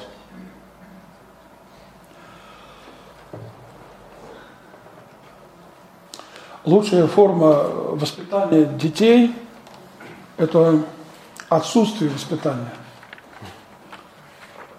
Я поясню. Вот несколько раз мне приходилось э, видеть э, цыганских детей и общаться с ними, разговаривать в присутствии родителей. И я обратил внимание, что их э, ползающие по полу младенцы совершенно не капризничают, не требуют ничего, не ломают игрушки, чтобы обратить на себя внимание, никак не проявляют детский негативизм. И я спросил, а как вам это удается? И они очень послушные, фантастически послушные. И э, такой авторитетный цыган, он мне сказал так, «А мы детей не воспитываем, мы их не одергиваем все время, это превратит э, ребенка в нервное существо, нервно больное существо. Они видят наши взаимоотношения друг с другом. Они видят, какая существует э, иерархия э, в семье. И они учатся вот на этих примерах. И нечто подобное я слышал от кавказцев. Мне как-то рассказывали мои знакомые, это болельщики «Спартака», один знакомый по имени Андрей, он поехал на матч в Грозный, и там э, был матч «Спартак Терек», по-моему, так называется их команда, и там сделали отдельные сектора для спартаковцев, это люди, которые приехали, и э, сектора для местных, для чеченцев. И он говорит, когда мы шли по своему сектору, Вдруг между нами чеченец оказался маленький, лет 10-11, в этом, в шарфике, там, в шапочке с эмблемой своего клуба. И мы так его окружили и говорим, слушай, ты сюда залез, ты не боишься? Он говорит, я в этой жизни никого не боюсь, кроме Аллаха и Отца. И вот когда я общался с чеченцами, я задавал этот вопрос, как воспитываете детей. Они говорили – русские не могут воспитать своих детей, потому что у вас не полные семьи, вы отделились от э, дедов, прадедов. А мы воспитываем наших детей на примере наших отношений э, с нашими отцами, с нашими дедами. Они это видят, насколько это все э, беспрекословно. И это для них э, серьезный урок – они видят, когда мне отец за столом может там э, подзатыльник дать, и все, что он скажет, я приму и соглашусь с этим. И это для них школа. У вас они этого не видят. потому что у вас родители там где-то в одном месте, э, вы с своими детьми там э, в другом месте, и у вас нет этой иерархии. И это действительно проблема отсутствия, отсутствия именно патриархальности. Отсутствие патриархальности в взаимоотношении лишает людей возможности выстроить правильную иерархию ценностей. Что на первом месте, что на втором, что на третьем и так далее. Вачка, вот э, если я правильно услышала, вы сказали, что э, в том, что священники окормляют военных, нет благословения войны. Есть э, знаменитый образ, как э, преподобный Сергий Радонежский благословляет Дмитрия, Дмитрия Донского на брань. Где вот эта грань? Как, вот, ну, э, как, как это понимать правильно? А мало кто понимает, в чем заключалось это благословение. Мало кто понимает. Если ко мне подходят э, под благословение и при этом не говорят, э, на что их благословлять, даже если это люди в возрасте, я их благословляю со словами «плодитесь и размножайтесь и наполняйте землю». Если они начинают возмущаться, я спрашиваю, а на что вы туда просите благословения? Благословение Сергия заключалось в том, э, что он должен был назвать место, где будет происходить э, сражение, и э, день этого сражения. Потому что когда сближаются две армии, кто-то может прийти раньше к какому-то месту, кто-то позже, кто-то уклониться чуть в сторону. Сергий благословил, что эта битва должна происходить в день э, Рождества Божьей Матери. Для э, наших предков это очень знаковый день. На Руси всегда очень почиталось Рождество Пресвятой Девы Марии. И он избрал это конкретное место. Благословение не может быть дано, вот тебе дается благословение там убить 10 украинцев или там 15 русских. Это просто немыслимо. Благословение дается э, в тех рамках, в каких оно может даться. Вот это реальность, такая библейская реальность. Э, если в Писании Бог говорит «я благословлю», и не уточняется на что, то обычно экзегеты говорят «благословлю детьми», то есть будет потомство – и это соответствует воле Бога, потому что Он дал заповедь «плодитесь, размножайтесь, наполняйте землю». То есть э, Божье благословение никогда не может отрицать Божьи заповеди. Поэтому благословение – это выбор э, дня, э, времени определенного, места определенного. Вот это да. А то, как сейчас вот некоторые грубо представляют, что якобы патриарх там благословил там войну с Украиной. Но никогда этого не было. Более того, э, вот 25-го э, патриарх выступал, вот его известное выступление, 25 сентября, э, которое многие цитируют, что он чуть ли там не сказал, что все, кто погибнут на войне, пойдут в рай. Никто не обратил внимания. Во-первых, во время этого выступления он назвал этот конфликт а, братоубийственной бранью. Первое. Это гражданский подвиг его, конечно. Второе, он сказал, что это война. У нас не разрешается так говорить, я цитирую э, патриарха. А что он сказал по поводу э, подвига э, самопожертвования? Нет большей любви, кто душу положит за други своя. Он сказал, что это покрывает грехи. Это снимает грехи с человека. Но мы знаем, много любящим прощаются грехи. Это так. Так сказано в Евангелии, это слова Христа. А любовь может быть абстрактной, а может быть конкретной. Если русский воин едет э, в зону конфликта, или украинский воин едет в зону конфликта, здесь очень важно понять, какая мотивация у этого человека. Кто-то ищет там привилегии, там обещанные деньги. А, или что-то еще, это дурная мотивация. А если кто-то имеет мотивацию э, защищать свой дом, свою землю, это совсем другое. И он знает, чем он рискует. Это высшее проявление любви, возможное для человека. Христос это сказал о себе. Да, это так. Он положил душу свою, жизнь за друзей своих. Но мы призваны в Евангелии подражать Христу. Петр пишет, он оставил для нас пример, дабы мы шли по его стопам. Патриарх не уточняет, какую из сторон он имеет в виду, ведь он уже назвал братьями.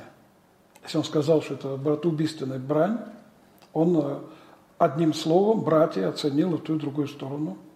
Жертвенность реально может проявляться э, с любой стороны.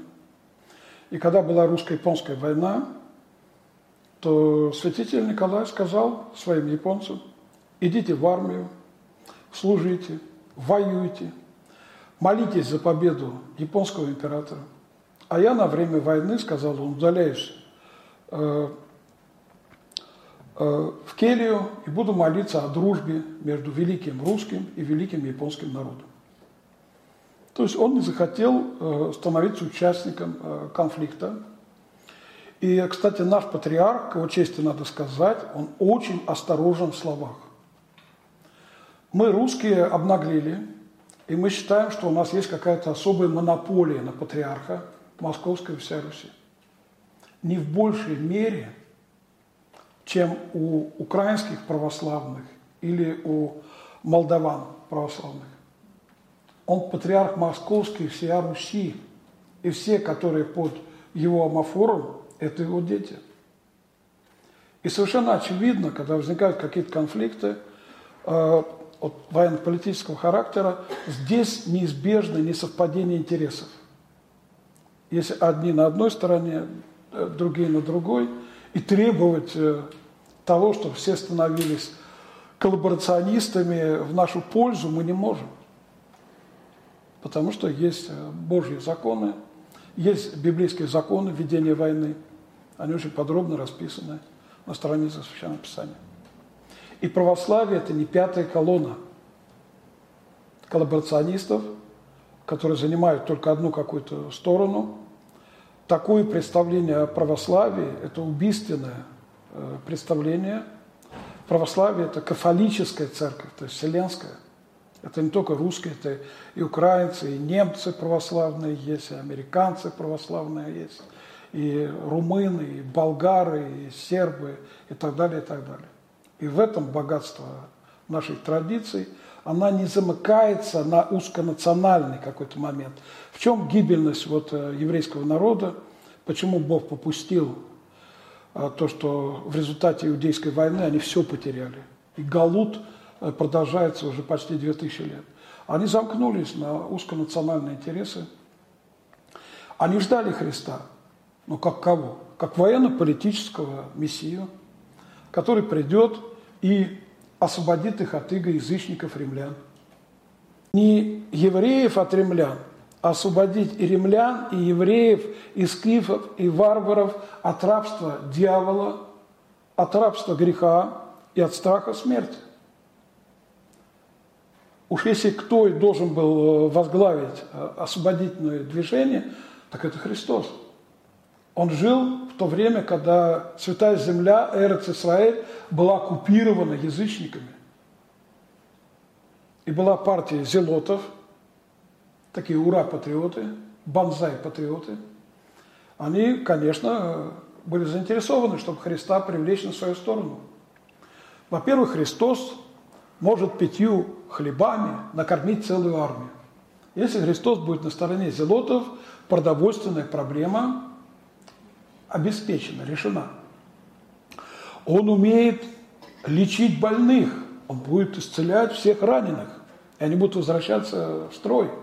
Он воскрешает мертвых, он будет воскрешать мертвых солдат, и они тоже будут возвращаться в строй.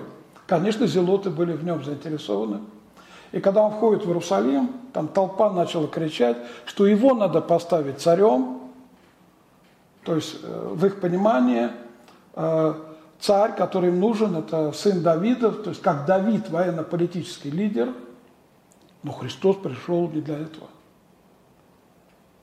И вот то, что кто-то запирается в узконациональные интересы, это путь, который никуда не ведет, это тупиковый путь. И мы знаем трагедию еврейского народа. Галут продолжается до сих пор. И ни один народ так не э, разрознен, как еврейский народ. Это серьезная проблема, об этом часто говорят и еврейские раввины, политики и так далее. Поэтому мы не должны искать во Христе э, осуществление апологии наших собственных преступлений, коллективных грехов наших современников. Нет, Христос нам не предоставит такой апологии. Он не возглавил зелотов, хотя в его общине был один зелот. Это Симон Зелот. Зелот – это скинхед. Они ловили, били и убивали иностранцев – там же в общине Иисуса Христа был мытарь Матфей, коллаборационист, собирал подати на оккупантов.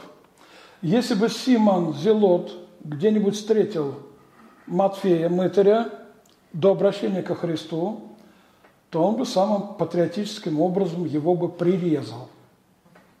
Но во Христе противоположности обретают единство. И э, блаженные миротворцы, то есть те, которые э, понимают значение этого учения Христа. Это соль, которая должна осолять мир, предохранять его от разложения, от гниения. А если соль потеряла силу, это уже не соль. Если соль не соленая, то это не соль, это песок, который почему-то назвали солью и не более того. Огромное спасибо за такую беседу, тоже спасительно. Хотел бы услышать ваше отношение к миссии современной. Насколько вы считаете, важна миссия там, зарубежная, или же сейчас больше внимания уделять нужно миссии? Э, у нас тоже страна очень большая, огромная, и далеко не везде да, есть Слово Божие, недалеко все его услышат. Вот по поводу миссионерства современного. А вы знаете, вот опыт э, святителя Николая Касаткина показывает, что внешняя э, миссия, она стимулирует внутреннюю миссию. Э, вот когда в Российской империи узнали об успехах святителя Николая Касаткина в Японии, то это очень стимулировало внутреннюю миссию. Многие люди начали сравнивать себя с японцами, новообращенными, и те становились для них примером. Потому что публикации были в разных изданиях о служении э, святителя Николая, особенно в периодических изданиях. И это очень стимулировало э, внутреннюю миссию, катехизацию, оглашение и так далее. Поэтому одно не исключает э, другое. Одно может дополнять другое. Вот то, что сейчас делается на э, Филиппинах, например, это не может не вдохновлять э, православных где-нибудь в Сибири, там, на Алтае. А, конечно, это всех вдохновляет, и э, когда мы видим, как эти люди изменились, мы задаем себе вопрос, а меняемся ли мы? Мы, которые родились в этой культуре, в этой традиции – а может быть, мы нуждаемся в новом обращении, как э, филиппинцы какие-то кто-то еще. Ведь что делал Иоанн Креститель? Он крестил, то есть совершал обряд миквы над людьми, которые пришли из Иерусалима, из Иудеи и Десятиградия. Над иудеями. А над кем совершалась миквы э, в те времена вот таким торжественным образом, в покаянии – это когда язычники принимали иудаизм. Над ними это совершалось, и до сих пор, когда человек приходит в иудаизм, его погружают в микве. И этим самым Иоанн как бы говорил, да вы хуже язычников, вы хуже прокаженных, которых тоже так очищают, вы хуже оскверненных, которых тоже так очищают. Вас надо всех перекрещивать заново. Почему он проповедует в пустыне иудейской? А потому что эта нация родилась в пустыне иудейской. Когда в течение 40 лет они странствовали по пустыне, в этой пустыне был заключен договор с Богом, э, Синайский, Деколог, дарованный им Тора, этот э, свет, э, это просвещение, как Давид говорит, закон твой светильник для ноги моей. Поэтому э, внешняя э, миссия, она всегда дополняет внутреннюю. Это опыт, проверенный годами. А, вопрос про Машиаха. В последние дни на еврейских сайтах и на православных, соответственно, стали появляться заявления раввинов, что якобы Машиах пришел, и некоторые из раввинов уже имеют с ним связь. Э, дожили ли мы до Антихриста? Или это очередной фантазер? Знаете ли вы что-то об этом? Ну, на самом деле, в истории еврейского народа было очень много мышиахов, э, которые э, заявляли о себе, что вот каждый из них – это мышиах. И были целые движения, очень мощные, которые поддерживали эти претензии. А, последним э, Машиахом считается вот э, Любавический Рэби, который умер несколько десятилетий назад. И он считается король Машиах, то есть Мелах Машиах. И после его смерти вот это движение Хаббат отказалось даже избирать лидера. Они сказали, он у нас есть, вот он, э, который умер. И таких движений было много. Их было очень много. И самое интересное заключается в том, что сами иудеи с уважением относятся к своим э, лжемасиахам. Даже к тем, которые потерпели кораблекрушение в вере и так далее. В том смысле, что их книги издают, их продают в синагогах. Например, э, книги Хаима Луцаты – которого многие считали Машиахом. И возникает вопрос, а почему же у них такое отторжение по поводу Христа, Иисуса, даже если они считают, что он э, лже-Христос? Если своих э, лже-Машиах они признают, пользуются их трудами. Учение Христа, вот то, о чем мы сегодня беседовали – это другое представление о морали и этике. Это другая религия, христианская религия. Бог дал заповедь око за око, зуб за зуб. Чему должна была научить эта заповедь? Она должна была научить каждого иудея в оке другого человека ценить и жалеть свое око. И в зубе другого человека ценить и э, жалеть свой э, собственный зуб.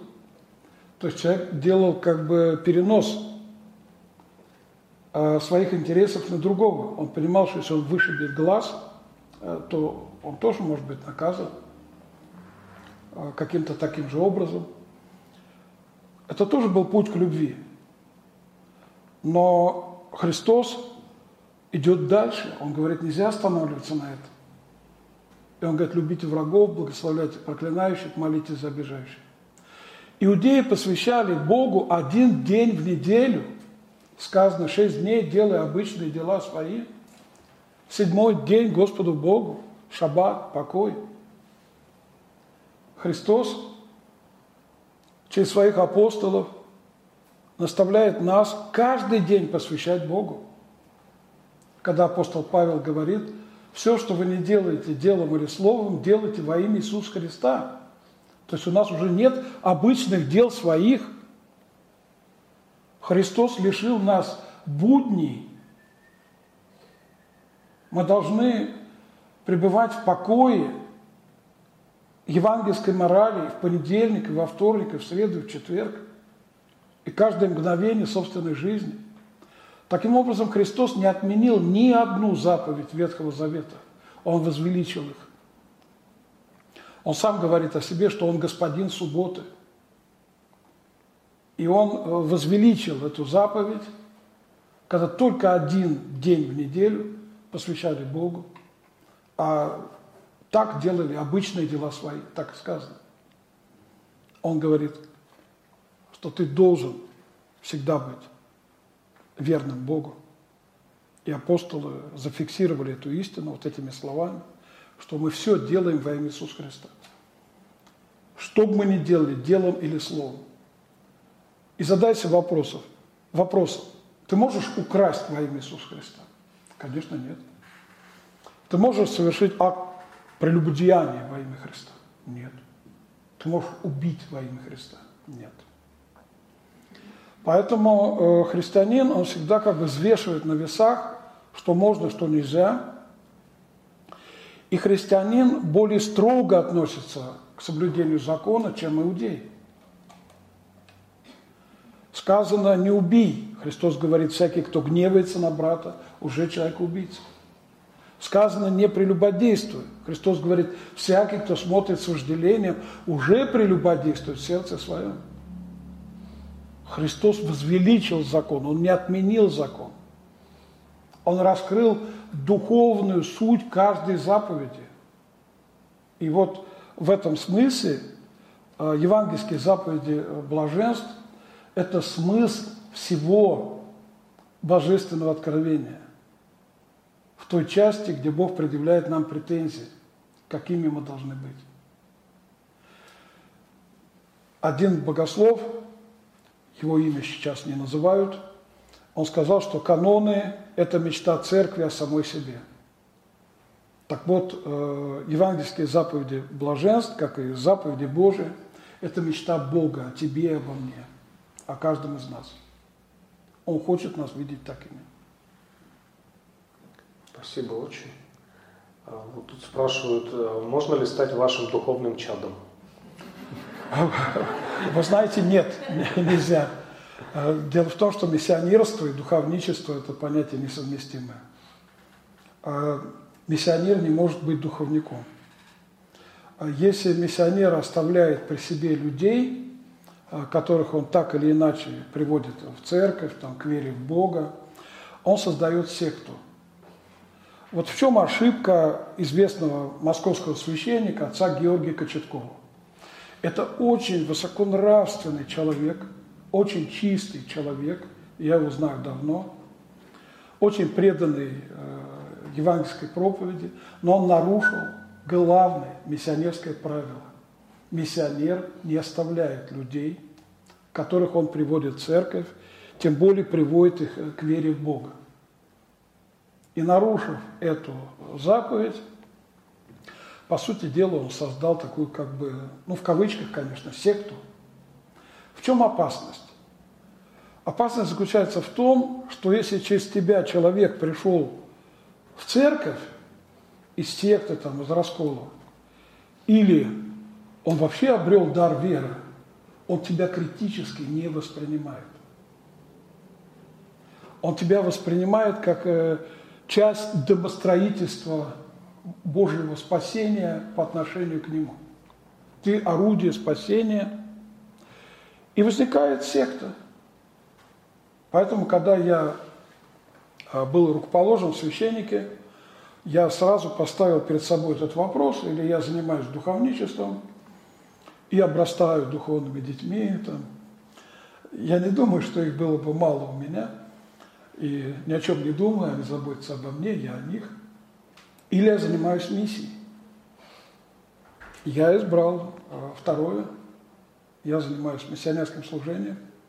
Именно поэтому в дореволюционной России миссионер не мог быть настоятелем храма, потому что настоятель по определению, он окормляет прихожан этого храма. Он не может быть э, э, епархиальным духовником, он не может быть вообще духовником. Да, я исповедую людей. Миссионер – это акушерка, которая помогает людям э, родиться, но после этого он должен срочно их передавать няньке. А вот нянька – это уже будет духовник. Иногда, да, было так, когда э, миссионеры становились э, няньками. Например, Герман Аляскинский, он писал, я нянька для тамошних народов. Просто не было желающих приехать и заниматься их проблемами. Ради нужды бывает применение закона. У меня не больше десяти духовных чар, но так сложилась вот судьба этих людей, что они так прилепились ко мне и так и остаются. Да, вот, по-моему, вопрос как раз подходит под статус последнего. А как сохранить радость и надежду, мир в душе, когда идет война? Можно ли вообще радоваться в такие периоды? Как сохранить радость и здравомыслие, когда уходят воевать близкие? Есть ли у нас будущее?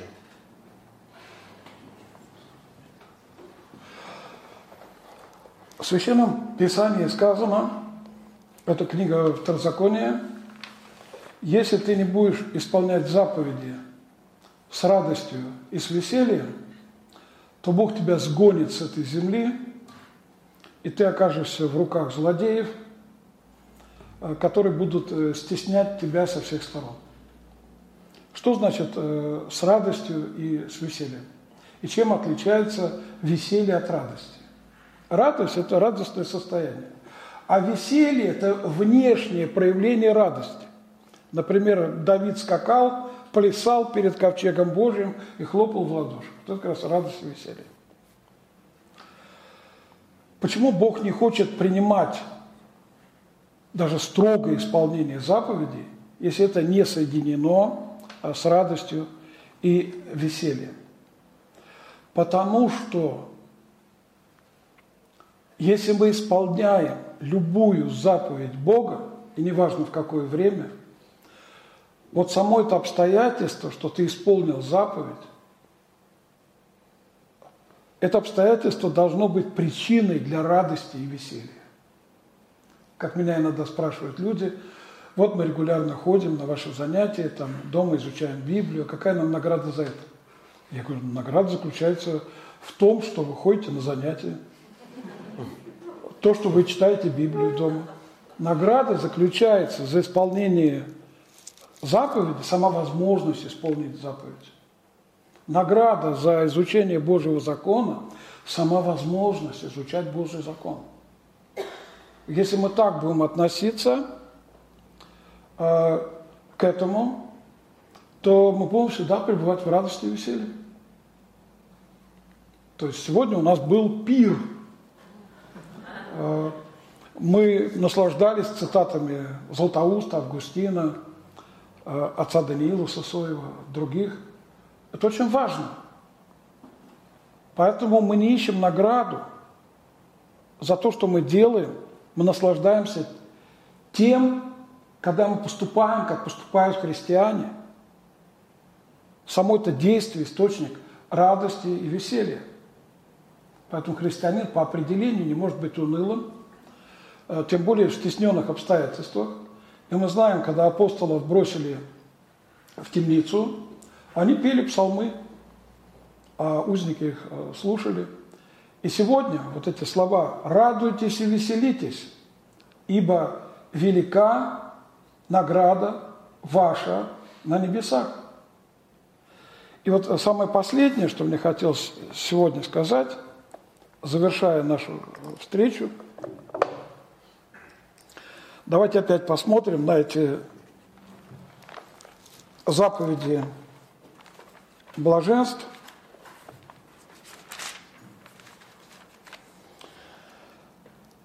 Когда мы читаем эти заповеди блаженств, евангельские заповеди блаженств, мы начинаем понимать, насколько мы другие – по отношению к тому состоянию, в котором мы находились, в сравнении с другими людьми. Брат Сергей уже касался этого вопроса. У нас блаженные плачущие, у них блаженны хохочущие. У нас блаженные кроткие, у них блаженны наглые. У нас блаженные алчущие и жаждущие, у них присыщенные и объевшиеся. У нас блаженные милостивые, у них мстительные. У нас блаженное чистое сердце, у них люди хвастаются своей порочностью и о грехах своих говорят открыто, как садомляне не стыдятся, как сказано у пророка Исаия. У нас блаженные миротворцы, у них агрессоры. У нас блаженные изгнанные за правду, у них гонители. Мы и они, даже по отношению к жизни одного человека, сейчас он христианин, но кем он был до этого? Это два разных мира.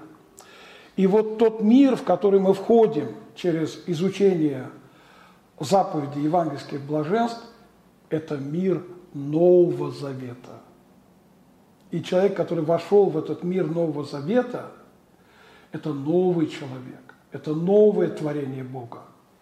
Мы знаем из Библии, что весь космос изменится. У пророка Исаия сказано, что солнце будет светить семь раз ярче, луна будет светить как солнце, будет новое небо, новая земля. Но обновление начинается с нас. Мы уже новые люди.